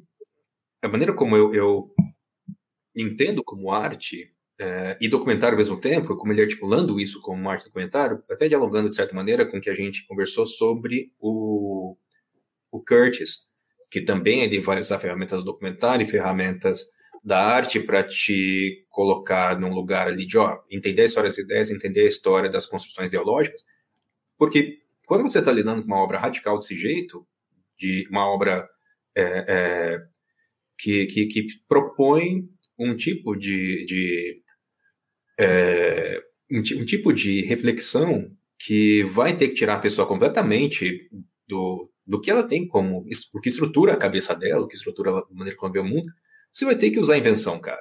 E a arte é, é, é, essa maneira de você criar uma invenção e tirar a pessoa do lugar em que ela está. E se você vai fazer um documentário só para você ficar ratificando mais e mais e mais alguma versão radical da ideologia que já está rolando, você não precisa de arte. Você não precisa criar invenção, você não precisa colocar a pessoa em lugar, você não tem que criar nenhuma outra sensibilidade. Você só tem que entreter, né? E eu acho que essa é uma coisa que, que, que, que talvez ajude a gente a entender até por que, que é uma obra tão poderosa, por que, é uma obra que realmente, tipo, quando eu tava, será que eu vou, será que eu não vou em, em, em manifestação, eu tô com medo da pandemia e tal, eu ia falei, cara, eu vou.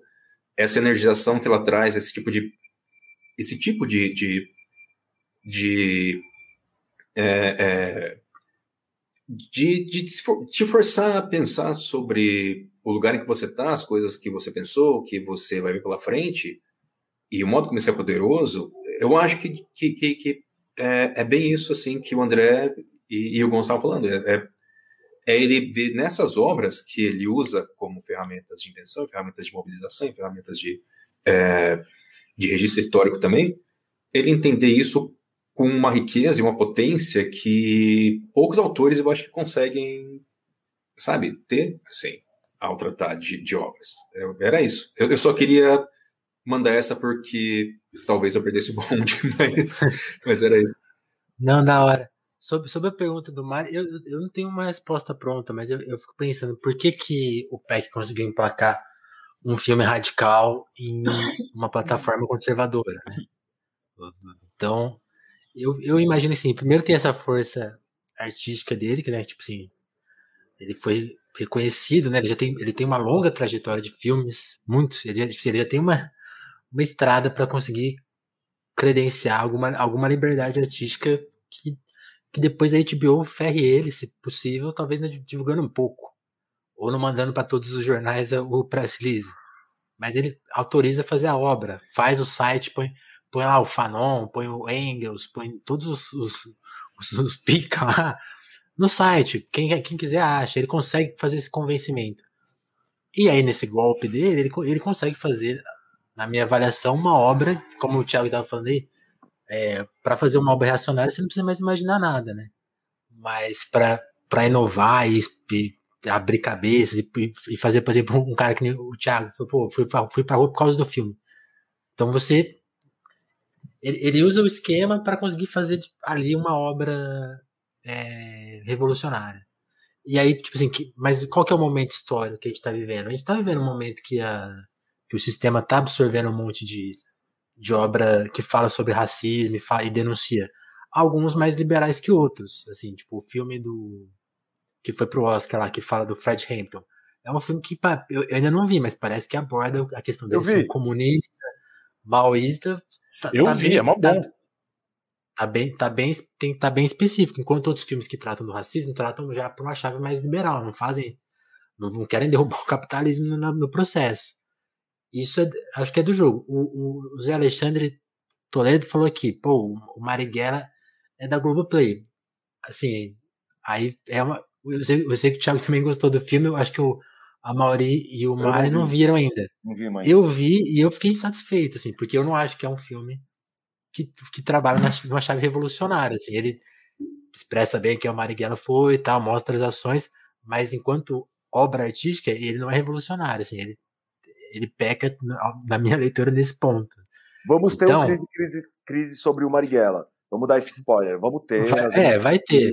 Ou sobre. O próximo, é, é, o próximo, vai ter que ser. Vai ser bem vai louco. Ter jeito, vai ter jeito, a gente vai falar disso. Cara, eu, eu já falei que minha sugestão é Batalha de Argel. Aí, ó, aí, ó, vota aí, vota aí, chat. Vota aí, sobre o manual do guerreiro comparado Mas, com a gente, a gente vai o mini manual do guerreiro urbano. Só, mas só para concluir a ideia, esses também. Sim, mas só para concluir a ideia, eu acho que é isso, tipo assim. Então, a, a gente tá nesse campo que, assim, e assim, eu não tô desmerecendo as obras, eu acho que todas elas, assim, tem que pôr põe o Marighella no jogo e depois a gente vai debater o quão revolucionário ele foi quanto as ideias dele não estão não estão dentro do filme, por exemplo. Tudo isso é muito legal. E tanto que, assim, aí para fazer um elogio a esse movimento, que, que meio que os. Que, que a contradição aí sustenta, a Globo Filmes banca esses filmes, os, os Hollywood banca esses filmes, quem pode ver, incomoda também, né? Então, assim, os racistas de plantão, o, a turma que a gente critica aqui, que eu não preciso nem nomear, que vocês vão saber que falaram, que reclamaram, pô, o Oscar tá, tá muito politizado, tá muito mimimi. Os caras já sentiram. No Proibidão então, a gente nomeia. Verdade. Então, assim, é, é isso. Assim, nesse bolo, cara. nesse bolo é. saem obras revolucionárias, quero... as outras não. O conteúdo delas é válido. E tá incomodando os racistas. Então, pra, pra mim tá tudo legal, assim. Acho que é, é, os caras estão fazendo a disputa, né? E enquanto tipo, os estúdios permitem porque tá dando dinheiro. Então, assim, uma hora vai lá e derruba o estúdio também. Aí, aí são outras questões, mas. É isso. Eu acho que. que ah, o pessoal, o pessoal já tá todo embasado no Marighella aqui, já sai. É, Acho que a gente já tem uma, já, já temos opiniões aqui. É, é. Meu, meu, meu, ponto só rapidinho é o seguinte: a gente também precisa lembrar que tipo, tem, tem, tem esse lance aí da pré-corporação, para citar o Mark Fisher, né?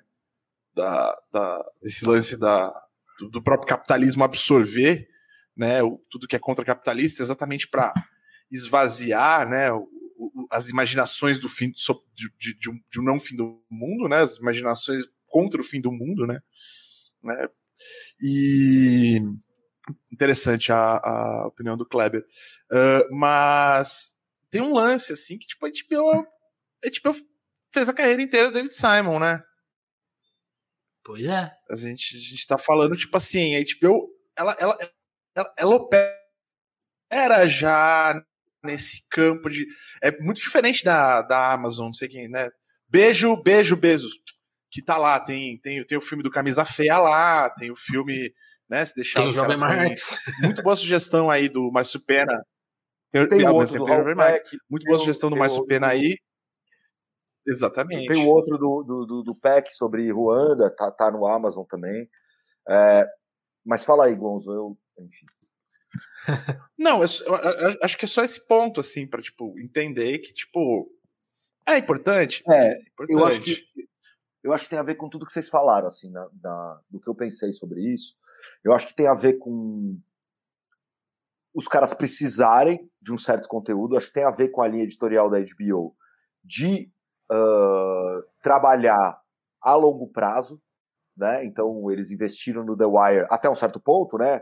Quinta temporada foi meio abreviada e tal, mas que era uma obra que era sucesso de crítica e não era de público, mas depois virou um, um, uma coisa cult, assim, então eles trabalham nesse sentido, é, eles trabalham nesse sentido, mas eu, o que eu queria dizer é que é diferente, uh, eu acho que essa questão, né, que a gente está falando aqui, é diferente de a hora que, do, do lance do Mark Fisher aí, né, dessa hora de, de incorporar críticas ao capitalismo para tornar elas inócuas, sacou?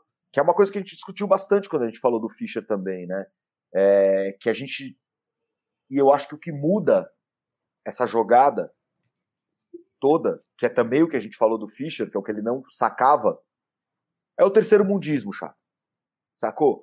Esse, esse barato é feito na visão do, do, do, do colonizado. Acho que, sei lá, a Netflix abriu esse, esse, essa porteira de você poder comprar e comprar mais barato obras de produtores do mundo inteiro e de repente uma coisa, sei lá, o 3% do Brasil fez sucesso sei lá onde, né? Não fez sucesso no Brasil, mas fez sucesso sei lá onde, então vale a pena, os caras fazem. Então a, a conta mudou, né? E a, conta, e a planilha mudando, a conta mudando, a coisa fica diferente. Então os caras viram e falam, cara, vamos colocar o marxismo radical do. do, do... Porque é marxismo radical, cara. Total, Sacou, total. É, pra caralho, assim. Vamos colocar isso porque, cara, tem demanda, né? É um pensamento bem assim, tem demanda. E se der ruim, não tem outros problemas também. A gente faz, né? O cara construiu uma trajetória para conseguir chegar lá e conseguir convencer os caras, tipo, mano, sim, eu vou fazer um lance radical e que vai ser aí, vai estar tá aí. E eles estão apostando que, pô, isso vai ser suficiente. Então a gente eu acho que esse documentário também ele marca um. Deve ter outras coisas, enfim, mas ele marca uma diferença, assim. É muito diferente da street art, sacou? É nesse sentido, sabe? É sim, muito diferente sim. desse tipo de comodificação e dessa coisa que o Fischer falava. Eu acho que tem um, tem um, um novo momento aí. Ao mesmo tempo, é, não acho que as porteiras estão abertas pra gente que é de extrema esquerda e, ou que é artista é, de gente que é de... E, e, e pra gente que é de terceiro mundo ainda por cima, né? Pra, pra dobrar é esse bagulho aí. Exato, tipo, exato. O Raul Peck, o Raul, o Raul Peck é, um, é, é, um artista de terceiro mundo que passa pelo primeiro mundo longamente. Um cara que estuda em Berlim, é um cara que. A, a linguagem em... dele, a, desculpa, mas a linguagem dele, documental, né, né, nesse trabalho, é uma linguagem formada pela história documental de terceiro mundo. Sacou? Com certeza, ele de terceiro faz, mundo e europeia. Ele faz várias ele, referências. É, é, ele faz várias referências, cara, a coisas, sei lá, brasileiras, europeias. Uh, uh, uh, quem manja mesmo dessas coisas vai saber falar isso melhor que eu, mas, sabe, do que eu assisti, do que eu vi, tá ali, cara. Tá ali. Ele é ele, ele, ele cita né, como influência. Exato, ele cita o Solanas como, como referência. Solanas, é, Solanas, ele vai, é ele, ele, vai ele vai trazer vários uhum. autores russos, né, soviéticos mesmo, como referência. É, tem, tem, tem, tem, muita fita aí, eu acho, que, que, que, ele vai, que ele vai colocar. É um caldo cultural muito incrível. E ele tem essa. Realmente ele tem essa sensibilidade de quem de, de quem se formou fora desse circuito norte-americano. Porque, querendo ou não, pro bem e pro mal, no, no sentido artístico, assim, o cinema europeu é de esquerda. Né? Por mais que a Europa seja o centro do império, né?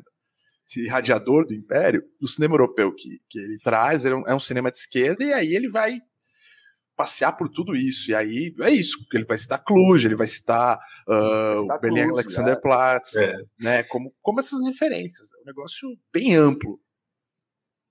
É, então, é, agora, agora vou chegar na, na questão. Eu, eu, queria falar é, sobre essa essa questão da arte à direita e à esquerda, para organizar isso na minha cabeça, escutar vocês de novo e agora, acho que eu cheguei a uma, a uma síntese. Eu acho que é meio que isso, cara. Ele, ele é um é, artista cosmopolita de fato e um, um dos principais artistas cosmopolitas do mundo hoje. A HBO ter, ter, ter o PEC no catálogo dela é um, um, um tipo de, de ação que traz é, retornos, se não im imediatamente é, pro dinheiro, mas traz para a HBO um retorno de, se, ó, nós somos estúdio que é a casa dos maiores artistas do mundo, tal, né? Nós somos tipo traz um, um tipo de, de, outro tipo de capital de credibilidade, um capital, mas que, que se transforma em, cap, em, capital de fato, que, que é algo que pode ser usado no mercado, pode ser a maneira de você conseguir alguns melhores artistas do mundo. Se você se você é um, um, um artista é, em ascensão, um gênio, a HBO pode ligar para você com um contrato e falar, ó, se você tem dúvida que a gente pode ser a casa que vai ser o museu onde você vai ter a sua arte e tá, financiar, a gente fez esse trabalho no PEC, que é uma obra-prima, né? E, assim, isso garante que você vai, vai ter a, a sua liberdade. Isso, isso traz para esse tipo de esse tipo de conglomerado de, de comunicação, entretenimento e produção de arte uma vantagem de mercado e tal. É essa coisa que às vezes tem esses filmes super experimentais que grandes estúdios fazem, que eles fazem só para meio que isso, para te falar. Nós fazemos arte também. Nós fazemos. Nós fazemos Liga da Justiça, mas nós fazemos um dos principais documentários do século XXI, né? Assim, é. Só, é, é, mesmo ano. E, e, eu acho que a parada é meio que essa. A questão é que a arte precisa de invenção e precisa de você, em, em, você imaginar um novo mundo e como a gente chega a um ponto da existência humana em que é mais fácil você imaginar o fim do mundo do que o fim do capitalismo, a arte é você imaginar um mundo fora do capitalismo. Calha disso ser arte não de direita, arte não, né? Arte anticapitalista é. e tal. É meio que um, é, é meio que um, que um jogo um, jogo de, de ouvir galinha, no fim das contas, eu acho. Sim. Total. E eu, eu acho que vale mencionar um ponto para a gente tentar identificar essa mente muito completa, né, do, do Peck, assim, quando, quando o, o Amaury tá falando do cinema europeu que ele absorveu, ele pega o Tarkovsky, que é um cineasta tido como difícil, Sim. né, Você, eu, eu, eu, meu, o meu repertório de Tarkovsky é um filme, que acho que é O Espelho, talvez, e, mano, é um filme que você fica dias pensando, porque você, não, você termina de ver você não entende absolutamente nada. Então, tipo assim, esse é o repertório dele. E aí, quando ele vai citar a obra do Tarkovsky, ele fala assim: o que, que você tem que ver do Tarkovsky? Aí ele só ele põe uma palavra: tudo. E aí, por exemplo, e aí ele vai citar o Fanon. Imagina quanto tempo esse cara leu o Fanon e absorveu já a obra do Fanon. Vai citar o Engels. Ele cita os sem... dois Fanon, né? Ele, ele Sim, cita, os dois. Pra, pra, não faltar, ele cita os dois. Sim. E, e tipo assim, ele, ele tem essa abordagem com o marxismo, assim, completamente sem preconceito. Aí, ó, ó Pele Negra, Máscaras Brancas. É isso. Ele, ele cita o, o Engels, tipo assim, sem, sem qualquer amarra que, que, que, você, que muita gente ainda tem no Brasil, tipo, vai citar um, um, comunista? Não, tá lá, tá tudo no repertório dele. Ele abraça todo o repertório dele, é acho que é muito bem formado. E eu sinto que assim, ele absorve tudo isso sem qualquer. Acho que ele jamais teve preconceito na vida, sabe? Sabe o que é? Que, que é isso. Porque aí tem, tem, tem um outro aspecto que eu acho muito louco, que fica. O André até mencionou isso no ensaio e eu achei legal. O, o documentário talvez não avance muito, né? A gente, tá, a gente citou o Fischer aqui, acho que é inevitável falar de imaginação. Ele não chega a citar tanto, ele cita algumas consequências. Quando ele mostra os filmes racistas, a gente entende qual que é o processo. Quando ele mostra, por exemplo, tem para mim uma parte bem didática que é quando ele pega toda a fotografia dos, dos, dos, dos, dos pessoal que explorou, né, os, dos, quem pôs as colônias em prática, os caras explorando, por exemplo, as mulheres, os, os corpos das, das nativas e pegando no peito, tirando foto com um monte de mulher atrás, explorando elas sexualmente, e aí ele mostra toda a parte gráfica que foi feita para mostrar o, o corpo negro como esse sim um, viola, um violador sexual, né? Então, tipo, ele fala, ó, ó, ó um documento real, ó que é um documento fictício com, com, eles são díspares, né?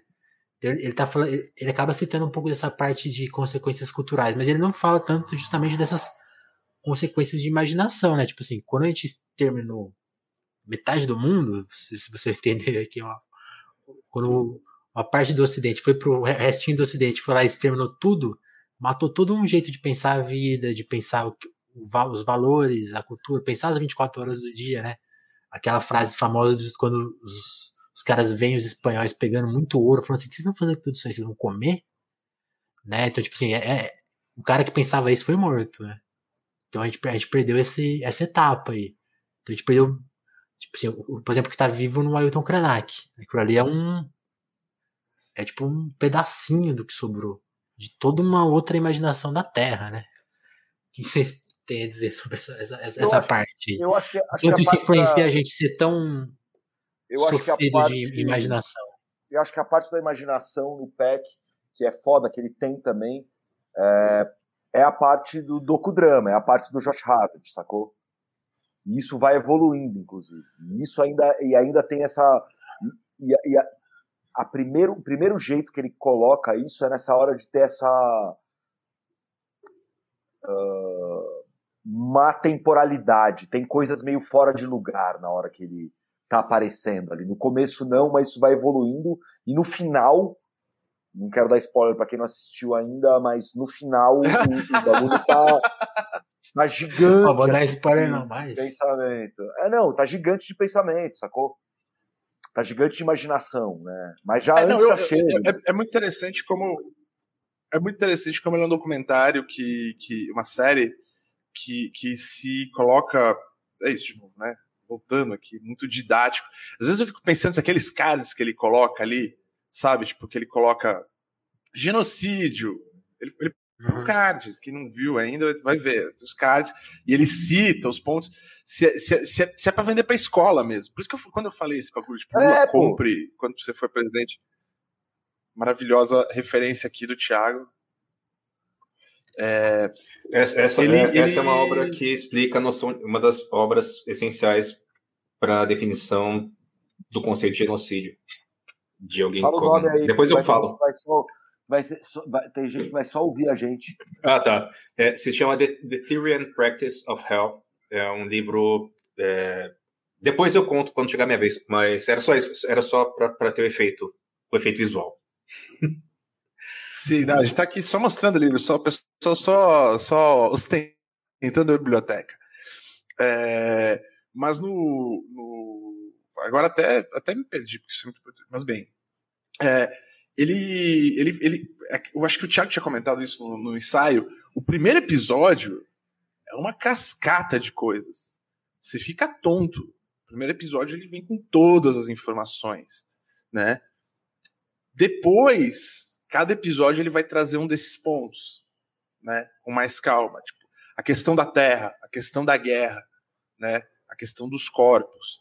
Isso vai vir mais destilado. Então, assim, ele pensa da mesma maneira que pensaria essa série, ele pensa da mesma maneira que você pensa uma sinfonia ou um, uma dissertação de mestrado, uma tese de doutorado, onde você apresenta tudo primeiro e depois você vai lá e destrincha, você cria, você apresenta o tema e depois coloca.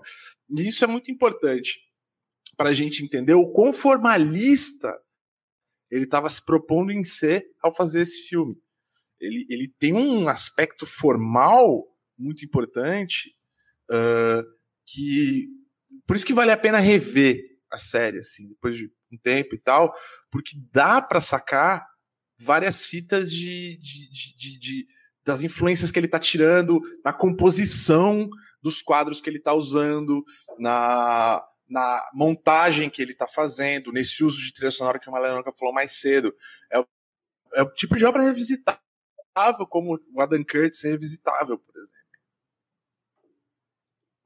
Total. Sim. Eu queria, e, eu queria só. só não, eu ia, só, eu ia só. Sobre esse comentário eu... do Karnal, o Karnal e todos esses caras, todos esses caras, eles são aquele arrombado que tem no documentário do Baldwin, que tá discutindo com ele na TV Proibidão, eu vou tocar tá essa cena. Fumando, fumando bem o, o cigarro. é o William Buckley, não é? Eu não, não lembro, mano. Eu, eu, é, é, eu, não sei o nome dele. É um, não, é um se, cara, se, se, não, é um careca de óculos virando e falando. Lembrança não é. Tem que parar com essa coisa de Mas branco e preto. Somos todos humanos. Esses caras são o mesmo cara. Eles são o mesmo cara o tempo todo. Que é, que é a versão, é, é, a versão intelectual e no, e no Josh. Proibidão eu, é, no Proibidão eu posso falar o que, que eles merecem esse, esse cara é a versão intelectual, tipo, a, a, a, versão do personagem intelectual que Josh Hartnett faz ao longo do Exterminator Brutes, mas o, o Josh Hartnett ele interpreta o mesmo soldado ou policial tal, e esse ele tinha que ter um, um outro cara fazendo só esse intelectual, que é o mesmo intelectual desde a colônia até hoje. Mas Paul Wise, cara, é conversa ah. reaça. É isso aí, cara. É isso aí, é isso aí, é isso aí. Pois é, caras, mas. É... Caras, a parada que. Nossa, eu esqueci o que ia falar. Mas sobre, sobre invenção, eu acho que, cara. O rolê da oh. invenção é o Manifesto Comunista, cara. E tem, essa, tem esse, esse, esse Vou até debate. colocar a íntegra aqui para vocês lerem que tem, tem, esse debate que é o seguinte: o Marx, quando ele escreve o manifesto, ele inventa um novo tipo de gênero literário, que é um gênero literário que ele, ele trabalha com a fantasia, com a, a, a avaliação é, conjuntural e com o chamado ação, e que até então não, não existia esse tipo de, de obra, e concisa, uma obra curta, sabe? E se a gente parar para ver, o chamado invenção e a ação que ele tem é meio que similar no filme. Porque, como eu falei, cara, tipo, não, é, não era marketagem. Eu realmente tava. É uma conversa que nos bastidores a gente tem aqui direto. Se a gente tem que ir pra rua ou não, né? A gente tem meio que assim, esse tipo de. De, de talvez um, um, um uma. A gente não bateu o martelo ainda, se a gente vai todo mundo se juntar aí para ir pra rua ou não, porque a gente tá com medo de morrer, mas ao mesmo tempo a gente acha que tem que ir pra rua tal. E esse filme, ao, a, essa obra, ao lidar de, tipo, de um modo. É, a maneira como ele lida com, com uma imaginação, mas no sentido de não imaginar, tipo, o que seria um outro mundo. Você imaginar um mundo que está embaixo da história do mundo que te, te ensinaram, é um negócio muito poderoso. Porque para você entender o que o que é a história fora do que você foi ensinado desde que você era criancinha é um belíssimo exercício de, de, imaginação. Você tem que, sabe, você tem que reconstruir um mundo do zero, assim. Porque aí o que falam, tipo, quando chegaram aqui na América, não era como falaram. Aí o modo como a América foi colonizada também não era o que falaram. E você tem que, que ir construindo e construindo e construindo isso.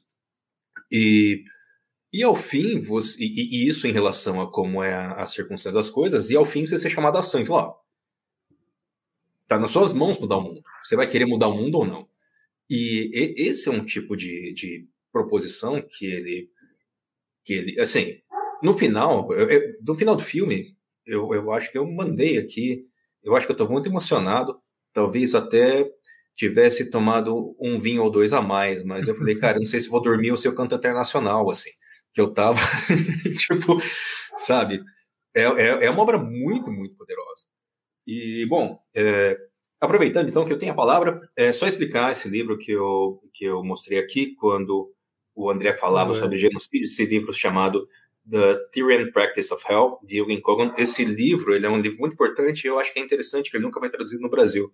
É, esse livro é a história de um cara que ele, o Eugen Kogan, era um um, ele foi um sociólogo, ele começou a fazer a pesquisa dele sobre a SS, e quando os nazistas é, tomaram o poder, ele foi mandado para um campo de concentração. E aí ele sobreviveu e ele escreveu um livro em que ele sistematiza tudo que ele tinha feito de pesquisa antes sobre a SS, ter sido processado na justiça desse, da, da, da, do, do, dos nazistas, ter vivido num campo de concentração, e ele, é, ele explica meio que, sabe, num, num, rolê meio de como funciona, assim, de um jeito é, é, sistematizado, categorizado e tudo. E é um livro que me bateu muito na cabeça, porque, sem querer dar spoiler, mas já, já dando, uma coisa que, que é, é muito, pelo menos a mim, me, me deixou muito pressionado, e que é o, a, a, o argumento final dele, do, do Peck ao fim do, do filme, das quatro horas, né? É quando ele fala, ó, começa como os europeus dominando as armas e, e criando um, um tipo de, de, prática, um tipo de tecnologia da colonização e termina com um campo de concentração na Segunda Guerra. Tipo, quer dizer, não termina, mas tem, né, o que a gente tem como ápice disso no imaginário, com os campos de concentração da Segunda Guerra, e ele mostra diagramas de como os campos de concentração eram organizados como fábricas, com um sistema tecnológico e tal. E essa obra é uma obra que meio que é essencial para quem pesquisa isso e, e, e para a gente entender a noção de genocídio como não, não, não exatamente usar essa mesma técnica, mas é ter a mesma racionalidade de poder de Estado para eliminar pedaços gigantes da população a partir de uma certa ação deliberada. Né? Enfim. Era isso. Ô, Matheus, Matheus, você que tá. Não, só rapidinho aqui essa história. Matheus, se você quiser falar alguma coisa aí depois comigo, cara, manda uma DM lá no Crise, Crise, Crise uh, pra gente levar uma, essa história pra ponte aí, se achar que for o caso, tá? Maluco arrombando com a Ariete, prédio do lado, isso aí, maninho. Ih, ih. Mas bem, mas o, o, o PEC ele usa esses, esses. Ele mostra, né? esses esquemas no, no filme, no Exterminate All the Brutes, né? Ele mostra o quão o quão é, é o quão organizado e o quão científico era uh, industrial era a escala. É, mas, mas é muito importante também porque o Peck ele vai lá e, e, e, traz, que, é, que aí é o grande lance, né? O, o Holocausto é, é filho do, da colonização. Ele vai mostrar o que, que a colonização alemã faz com o povo herreiro na Namíbia, né? Tipo, a, a, os processos todos, os projetos todos de eliminação são sempre os mesmos. A ideia de a, a ideia germânica de Lebensraum, de, de, de, de né, de, de, espaço vital, é a mesma ideia. É a colonização aplicada ao leste europeu. É a mesma ideia de colonização, só que aplicada ao leste europeu. Não tem diferença nenhuma. O plano era exterminar judeu e escravizar eslavo né? Que basicamente o plano de. É o mesmo plano da colonização das Américas, exterminar os autóctones indígenas aqui do, do continente e trazer escravos, outro, outros tipos de escravos que, que como disse, disseram aí numa live de, de cosplay aí esses dias, né? Que eram muito melhores que os índios para trabalhar, eram muito mais fortes. Falaram esse bagulho aí, foi um negócio horrível aí. Inclusive denunciamos na ponte. Mas a, a, essa amarração toda ela é muito importante porque ela, de novo, ela dá muitos espaços para a gente refletir sobre esses outros diferentes, como os, os, diferentes processos de colonização foram operados nos diferentes espaços do continente pelo, pelos, pelos poderes europeus, seja no continente americano, seja no continente africano, seja no continente asiático e na Oceania também, que é um, né, é um, é um, é um episódio à parte, né? O, Sim, e, o, e não, desculpa, só fazendo um adendo. E é interessante como a noção de fabilização é tratada pelo PEC sem o termo fabilização. Essa noção de organização espacial, né, de certas populações, de certos corpos. Desculpa. Sim. Está... Eu, queria dizer é. que, eu queria dizer que o nosso convidado. Não, é, é que. Júlio, eu não queria ter Júlio, ele está atrasado porque ele está protestando. Ah, tá. Não, é que você estava falando do Júnior tá chegando. Você estava falando justamente como? disso, Gonzo. De... Não, você estava falando justamente disso, de como ele explica isso num amplo. Caralho, chegou na maneira. que eu falei. Cadê, cadê, cadê, cadê? Pariu! Tá ligando, tá ligando, tá ligando. Tá ligando o PC. Só vem, Juninho. Mano, nós é místico demais. Ó, a transição tá Muito. chegando. Nós é místico demais. Não, o que eu estava é... tentando. É, desculpa eu ter te interrompido, Gonçalves, mas que eu, eu só, tento, só quis dar um, um pequeno adendo que justamente, ele até usa o, o a, de certa maneira, explica a noção de fabilização que a gente naturaliza a partir disso tudo que você estava falando, né? De como ele entende o amplo processo de colonização. É, desculpa ter te, te, interrompido. Não, não, essa, não, não, não. Essa... Eu acho que isso. Fala, fala. Não, fala você. Não, cara, falo, pô. É, eu só queria falar que essa, essa ideia de. A ideia germânica que você estava falando, de Lebens, de, tem, tem uma, uma, uma diferenciação que, sei lá, para mim é importante, mas talvez não seja tão importante.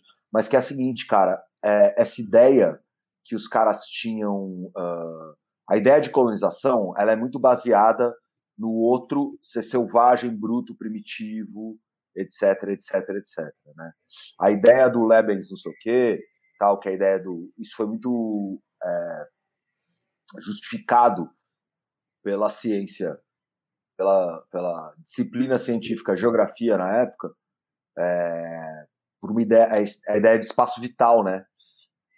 Que, mas essa expansão intra-europeia, ela foi é um pouco diferente tudo bem, eles achavam que os caras eram menores e justificava a parada. Só que tinha uma, uma, uma ideia que é muito louca, porque ela é mística mesmo. Não mística que nem nós é, assim, que dá certo os bagulho. É mística uh, doida. Que era, se o Estado não estiver em constante expansão, ele morre. Né? É uma doideira. Sim, a ideia de tratar o é Estado como, isso um corpo biológico. É, porque, como porque você biológico. a legislação da raça. Isso na colonização, porque... exato. Isso da colonização você não, você não tinha isso. Não é, não é isso. Né? É, mas enfim. Imagina, essa é a desculpa do Estado português. Essa é a desculpa do Estado português para que é empurrado pelo Estado espanhol para fazer para se expandir e poder sair de alguma coisa, para poder tanto, tanto que a, a, a, a ideia desse Estado que não pode morrer que precisa se expandir nasce na Alemanha porque a Alemanha, por causa do, do. Vai entrar aqui, vai entrar aqui um segundinho, um segundinho, um segundinho. Só para terminar. Porque a Alemanha foi aviltada, especialmente por uma série de questões, mas especialmente por causa da Primeira Guerra Mundial, de participar do processo de colonização, né? Ela tem, sim, por sim, exemplo, sim, em relação ao que a Bélgica consegue fazer, em relação ao que a Alemanha consegue fazer na África, a Alemanha se considera aviltada. Mas vamos lá, vamos trazer aqui para fazer a transição aqui para que daqui a, é, daqui daqui cinco segundos tudo vira proibidão. Mas antes disso, quem está aqui ainda no YouTube já vai se preparando, vai abrindo aí sua, sua Twitch, que vai encontrar aqui nosso grande camarada, uma honra maravilhosa de ter ele aqui Saudades imensas de ver ele ao vivo. Imensas. Camarada Júnior!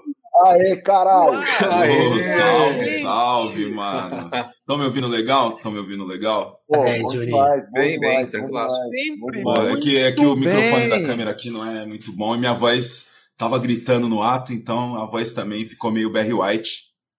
Pô, melhor ainda, cara. melhor ainda, cara. Sempre sedutor, o Júnior. É, tem, tem que seduzir, né, cara? Se, se não seduzir, Dire... não sou eu. Diretamente do front, diretamente do front. Caralho. Thiago veio acabei de chegar, acabei de chegar. Conta, conta pra nós como é que tava.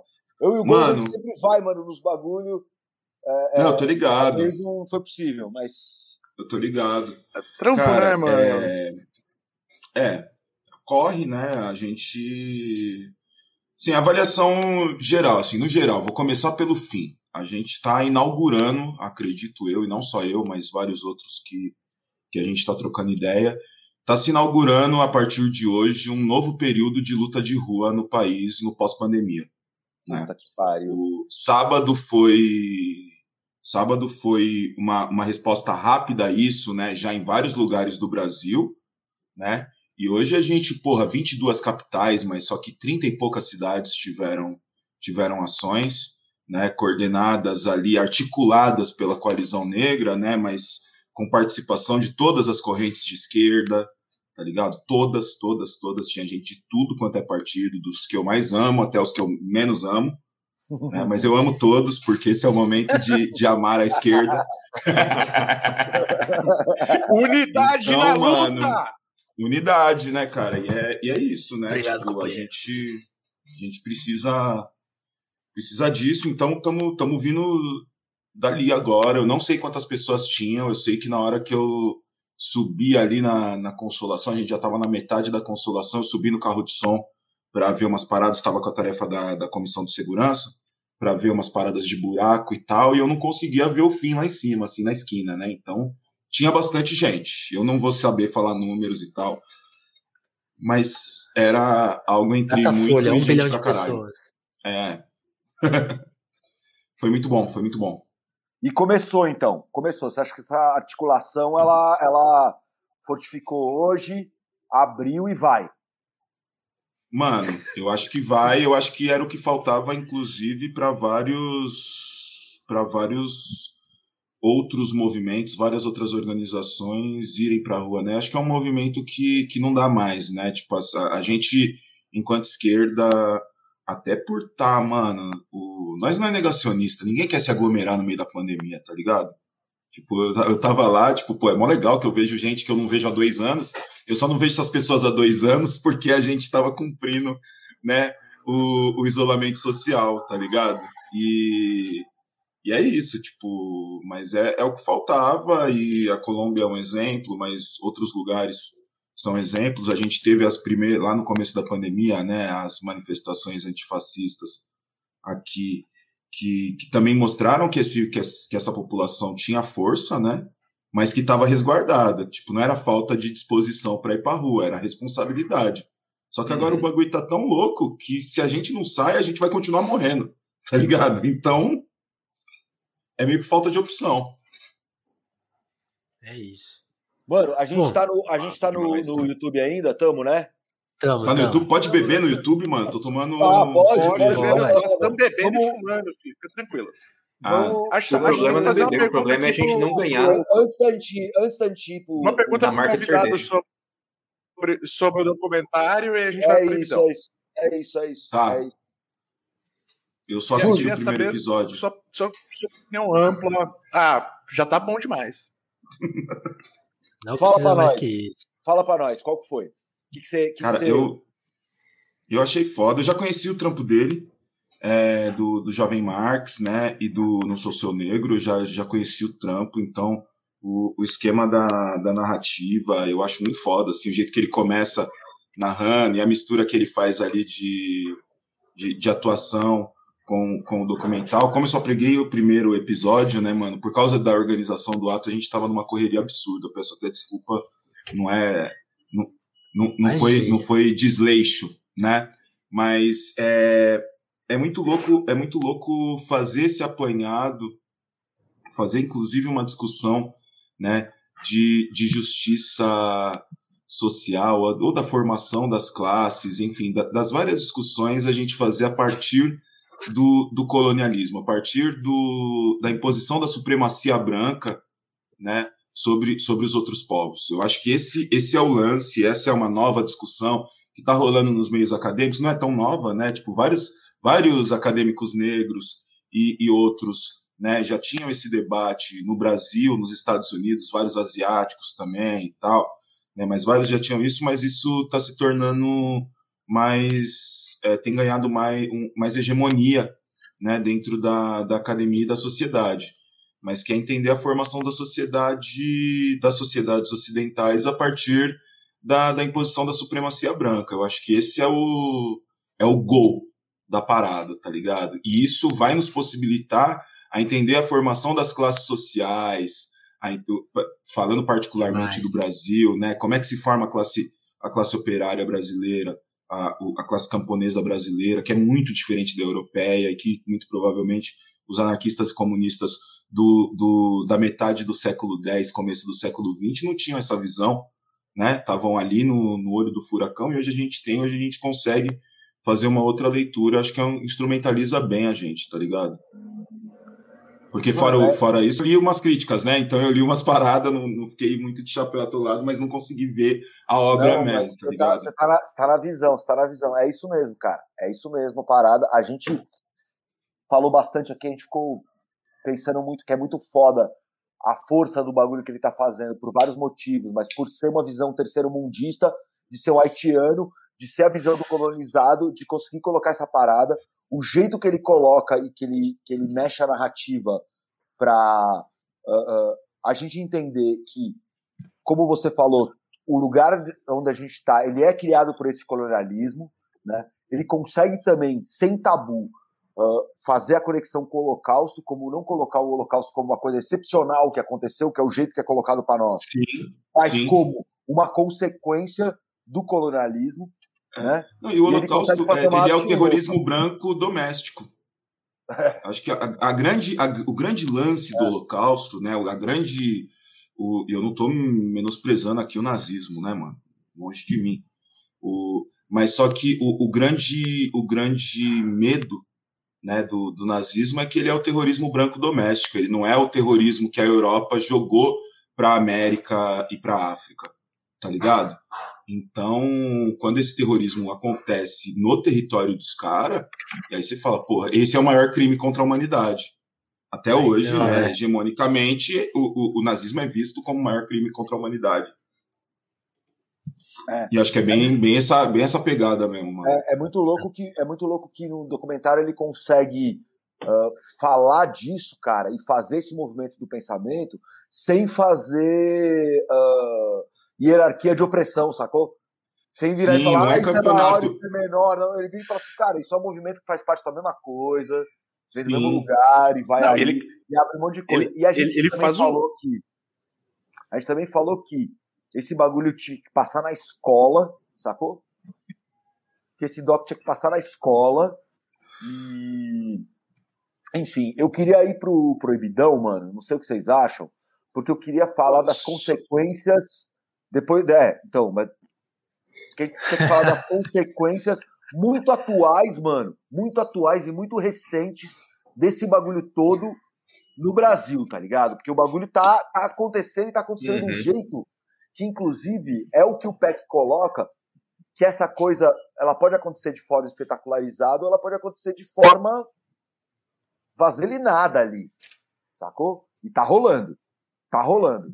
Temos Sim, sim. evidências. Precisamos Bom, falar disso. Vamos fazer a transição então? Quer falar uma coisa? Eu é, duas, duas gosto. coisas rapidinhas aqui para fechar. Eu queria só sublinhar aqui o que o André Lírio mandou, que é naming is power. É uma frase que eu anotei aqui no caderninho, inclusive, quando eu estava assistindo, que eu achei que tem um é uma- é questão muito importante ali do documentário e de tudo, assim, é, a- o poder sobre nomear as coisas, o poder sobre nomear é um poder muito efetivo. né? a gente pode entrar em Foucault, a gente pode debater esses outros pontos, mas ali, no, no documentário, no Exterminate of the Brutes, o Peck mostra claramente como a nomeação é tão importante. Então, acho que isso é, é- é- é essencial, assim. Eu só queria ah, mesmo sublinhar antes da gente. Tá todo mundo devendo pro Foucault, né? Segundo, segundo o Thiago, não estamos devendo pro Foucault porque é, punitivismo pra, pra fascista é. É humanismo! Puni- Punitivismo para fascista é humanismo, cara, nessa altura do campeonato, Depois a gente tranquilamente. Sem dúvida. Na, Sem no proibidão a gente conta por quê. Vamos Pessoal, proibidão. vamos fazer a transição então? Vamos É, fazer a muito obrigado a quem transição. tá aí no YouTube, quem tá ouvindo a gente no YouTube. Fique esperto, a gente tá fala várias fitas no Proibidão aí, acompanha a gente, quem tá vendo aí a gente depois no YouTube, sempre lembra de vir logar na Twitch, porque aí a gente fala umas fitas. É isso, gente. Queria agradecer quem vai- vai acompanhou a botar- nossa live aqui. Eu só agradecer quem acompanhou a nossa live aqui pelo canal do Telefonemas. Então cheguem, como o Gonçalo falou na Twitch, tem a Twitch tanto do Crise, Crise, Crise, que é só você chegar nessa arroba por lá, ou a do Telefonemas mesmo. Tô vendo que vocês já estão ligados nessa, estão fazendo a transição. A turma do YouTube já deu uma esvaziada, todo mundo já, tô sentindo que já tá rolando a migração. Então, meu muito obrigado. Queria agradecer a todo mundo que acompanhou a live, que agora essa live vai ficar no ar, né? Fica aqui o histórico que a gente chegou do Exterminate. Demos esse papo, vamos ver o que o pessoal vai falar agora. Então vamos lá pra Twitch e pra gente fazer essa transição, pra ter aqueles 5 minutos de ir no banheiro e tal, a gente vai homenagear um cara. O Gonzo falou de nomear é poder.